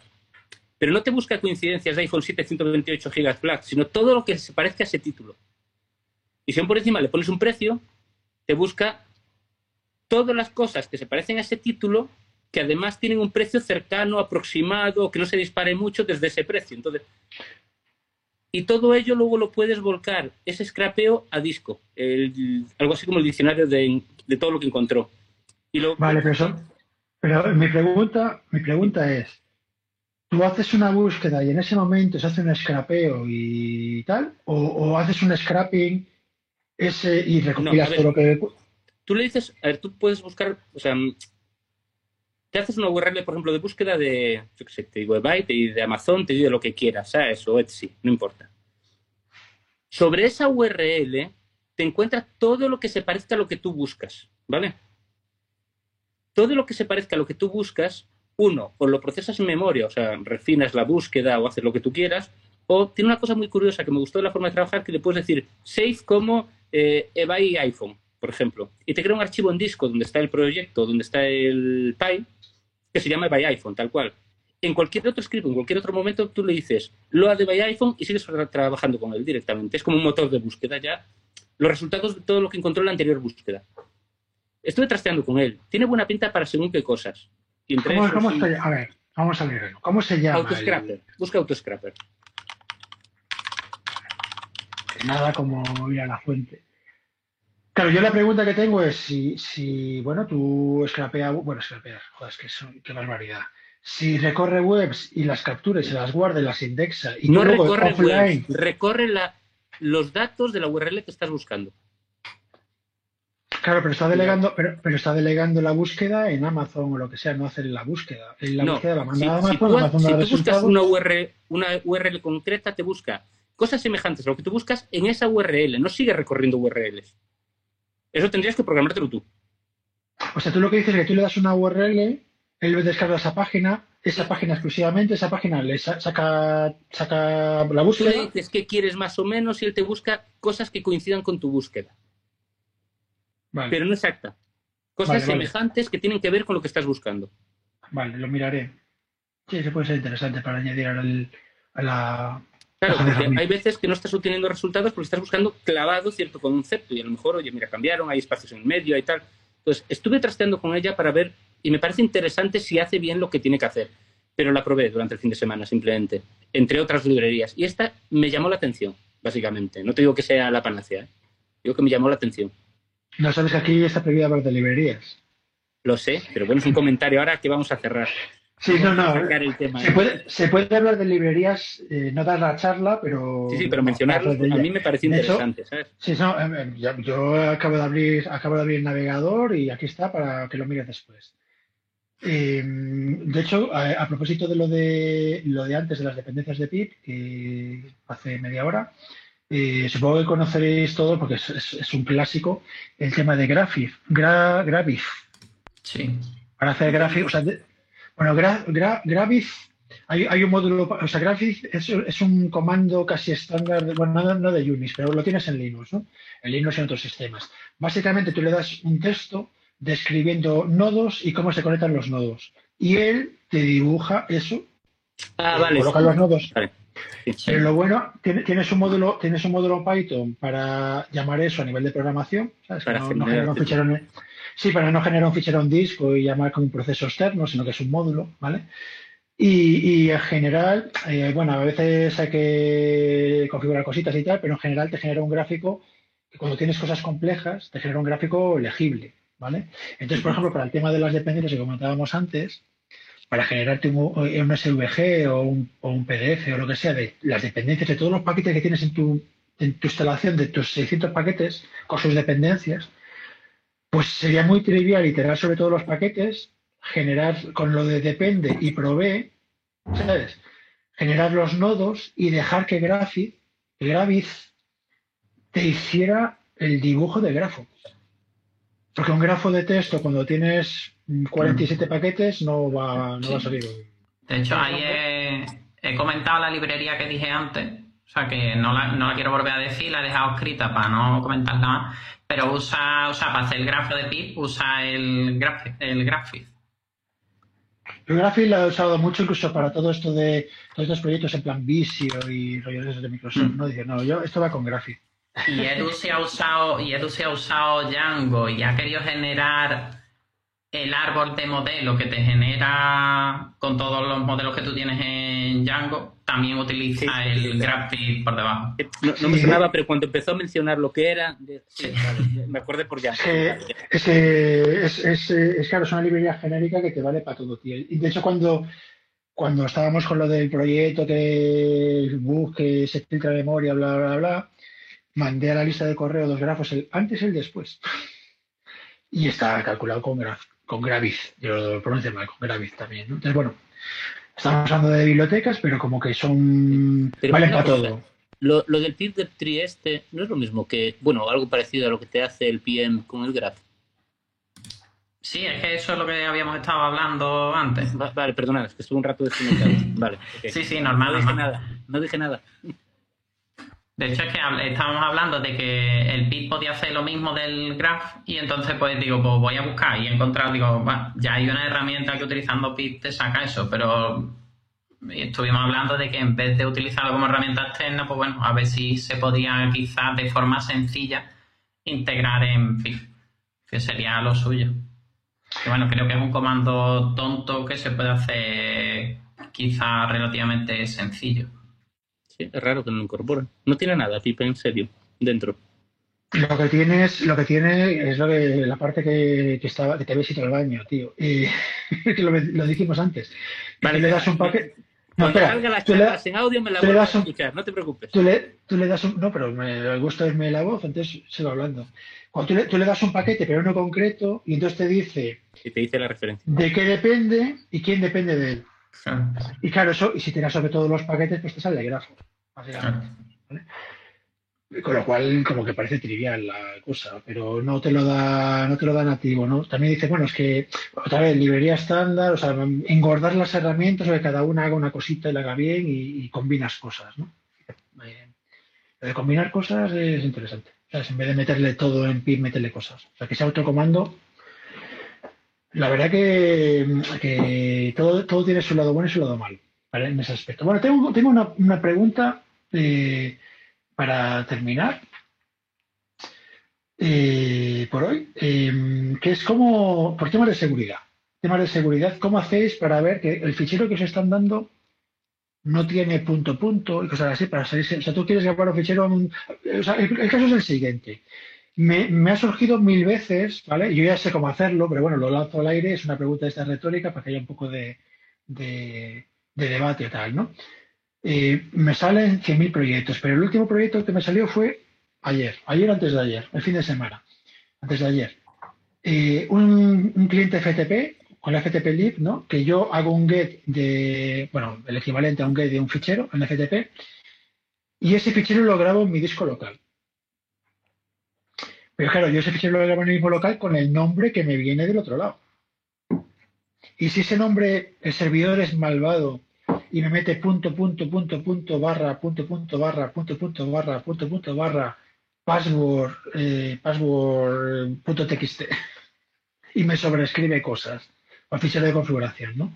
Entonces, ¿cómo hacéis vosotros si si se os ha dado el caso para aseguraros de que el nombre de un fichero no tenga caracteres extraños, en plan, en caso de Windows, pues el C dos puntos barra barra, cosas de ese estilo, ¿no?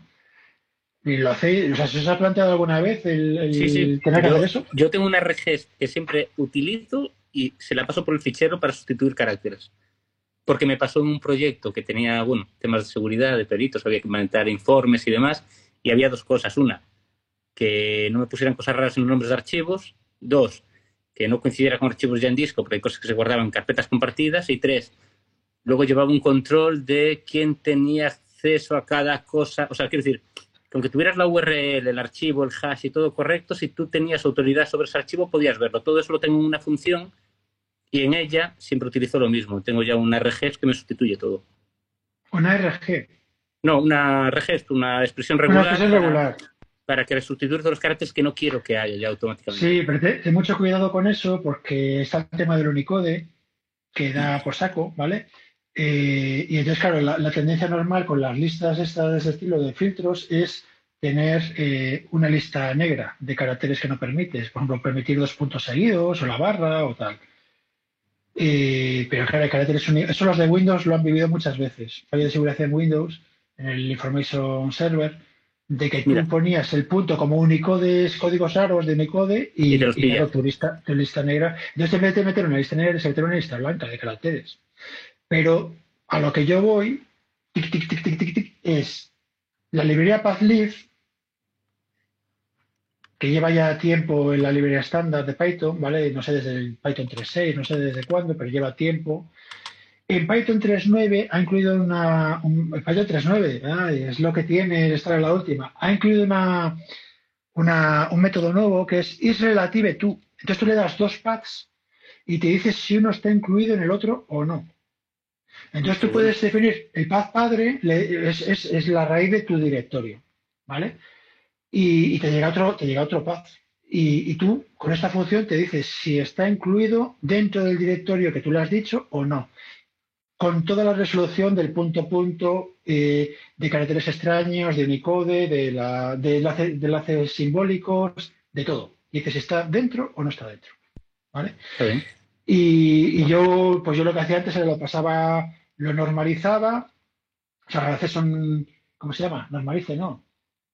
no me acuerdo cómo es, que lo normalizarlo es que eh, extiende, expande, expande el path eh, sustituyendo los enlaces simbólicos, ¿no? Absolutilizarlo, ¿no? Digamos, medio del path absoluto. ¿no? son path absolutos, son path absoluto y enlaces simbólicos. En el caso de Unis, ¿no? Enlaces simbólicos. Es que ahora mismo no recuerdo. Es algo así como normalizar. No me acuerdo. Está, bueno, está en el manual, en la librería, en la librería estándar. Y entonces yo lo que hacía era pasar los dos, normalizar los dos, pasar los dos a texto, ¿no? A string, y, y, buscar el prefijo. Si el prefijo lo comparte, macho, pues, pues ya está. Como se supone que lo has normalizado, si lo has normalizado, ya has subido al padre con el punto a punto y toda la hostia, ¿no? Y entonces te llevas el prefijo. Pero ahora tienes ya una función que se llama isRelativeTo. Y te dice. En la 3.9, ¿no? En la 3.9. Vale, entonces el año que viene o el siguiente podré usarlo. Mola mucho. Yo no sé, estáis todos trabajando con, con Pipen, con VirtualEnv, no sé qué, y pero no, no, no, con, el, con, el, con el Python del sistema operativo. No, no, yo, yo, estoy trabajando con, con la 3.9 ya en prácticamente todos los proyectos.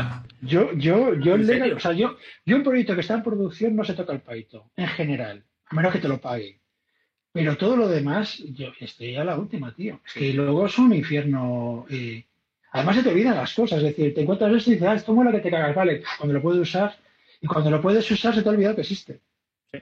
De lo que molaba usar Python 3.9 y no podías, porque de repente sigues usando Python 3.9, como siempre, porque se te ha olvidado lo que comentaba antes de los F-String eh, para, las fechas. Yo no, yo no sé si lo dije, pero yo empecé a usar F-String el primer proyecto hace nada, ¿eh? O sea, hasta ahora no podía por los servidores que estaba utilizando. Era 3.6 lo que había, ¿sabes? Y algunas limitaciones 3.5, 3.6, todo lo que tenía. Cuando me pregunten que por qué me empeño en eso de compilar código Python a un binario y tal, ya la próxima vez, en vez de decir que es por un tema de frustración de código y tal, diré que es para pasar del sistema operativo, para tener mi Python. Hombre, sería, sería útil. Dice, no, yo instalo... Podrías usar la 3.9 en cualquier lado al final. Que es lo, que es lo suyo. Yo, es que yo, bueno, no quiero alargarme, ya son y media. Pero es un problema el, no, el depender de la, de la versión de Python del sistema operativo. Ahora mismo, cuando estoy migrando un proyecto de Python 2.7.32 bits y cuando termine será Python 3.9 o 3.10 o 3.11, 64 bits y tal. Y lo estoy haciendo pasito a pasito. y es un proyecto que no se toca desde hace 15 años. Pero que ahora es necesario que sea Python 3.9 por tema de soporte. ¿Vale? De que ya no, puedes meter en, ya no puedes meter Python 2.7 en, en el ordenador, no te no está certificado. Sí, sí, para saltar al último ya, ¿no? Y saltar, y claro, digo, saltar al último, no voy a saltar a Python 3.0. Saltar a 3.9, todo por culo. Pero que es un proyecto que es un proyecto que será de aquí al verano o lo que sea. Poco a poco. Y hay test, hay cosas. Lo, de andar en la última no es ningún problema. Ya te digo, yo lo, veo simplemente porque los clientes, al menos los que tengo yo, eh, los servidores web que utilizan tienen limitación de versión de Python. Entonces tienes que, te la tienes que comer, básicamente.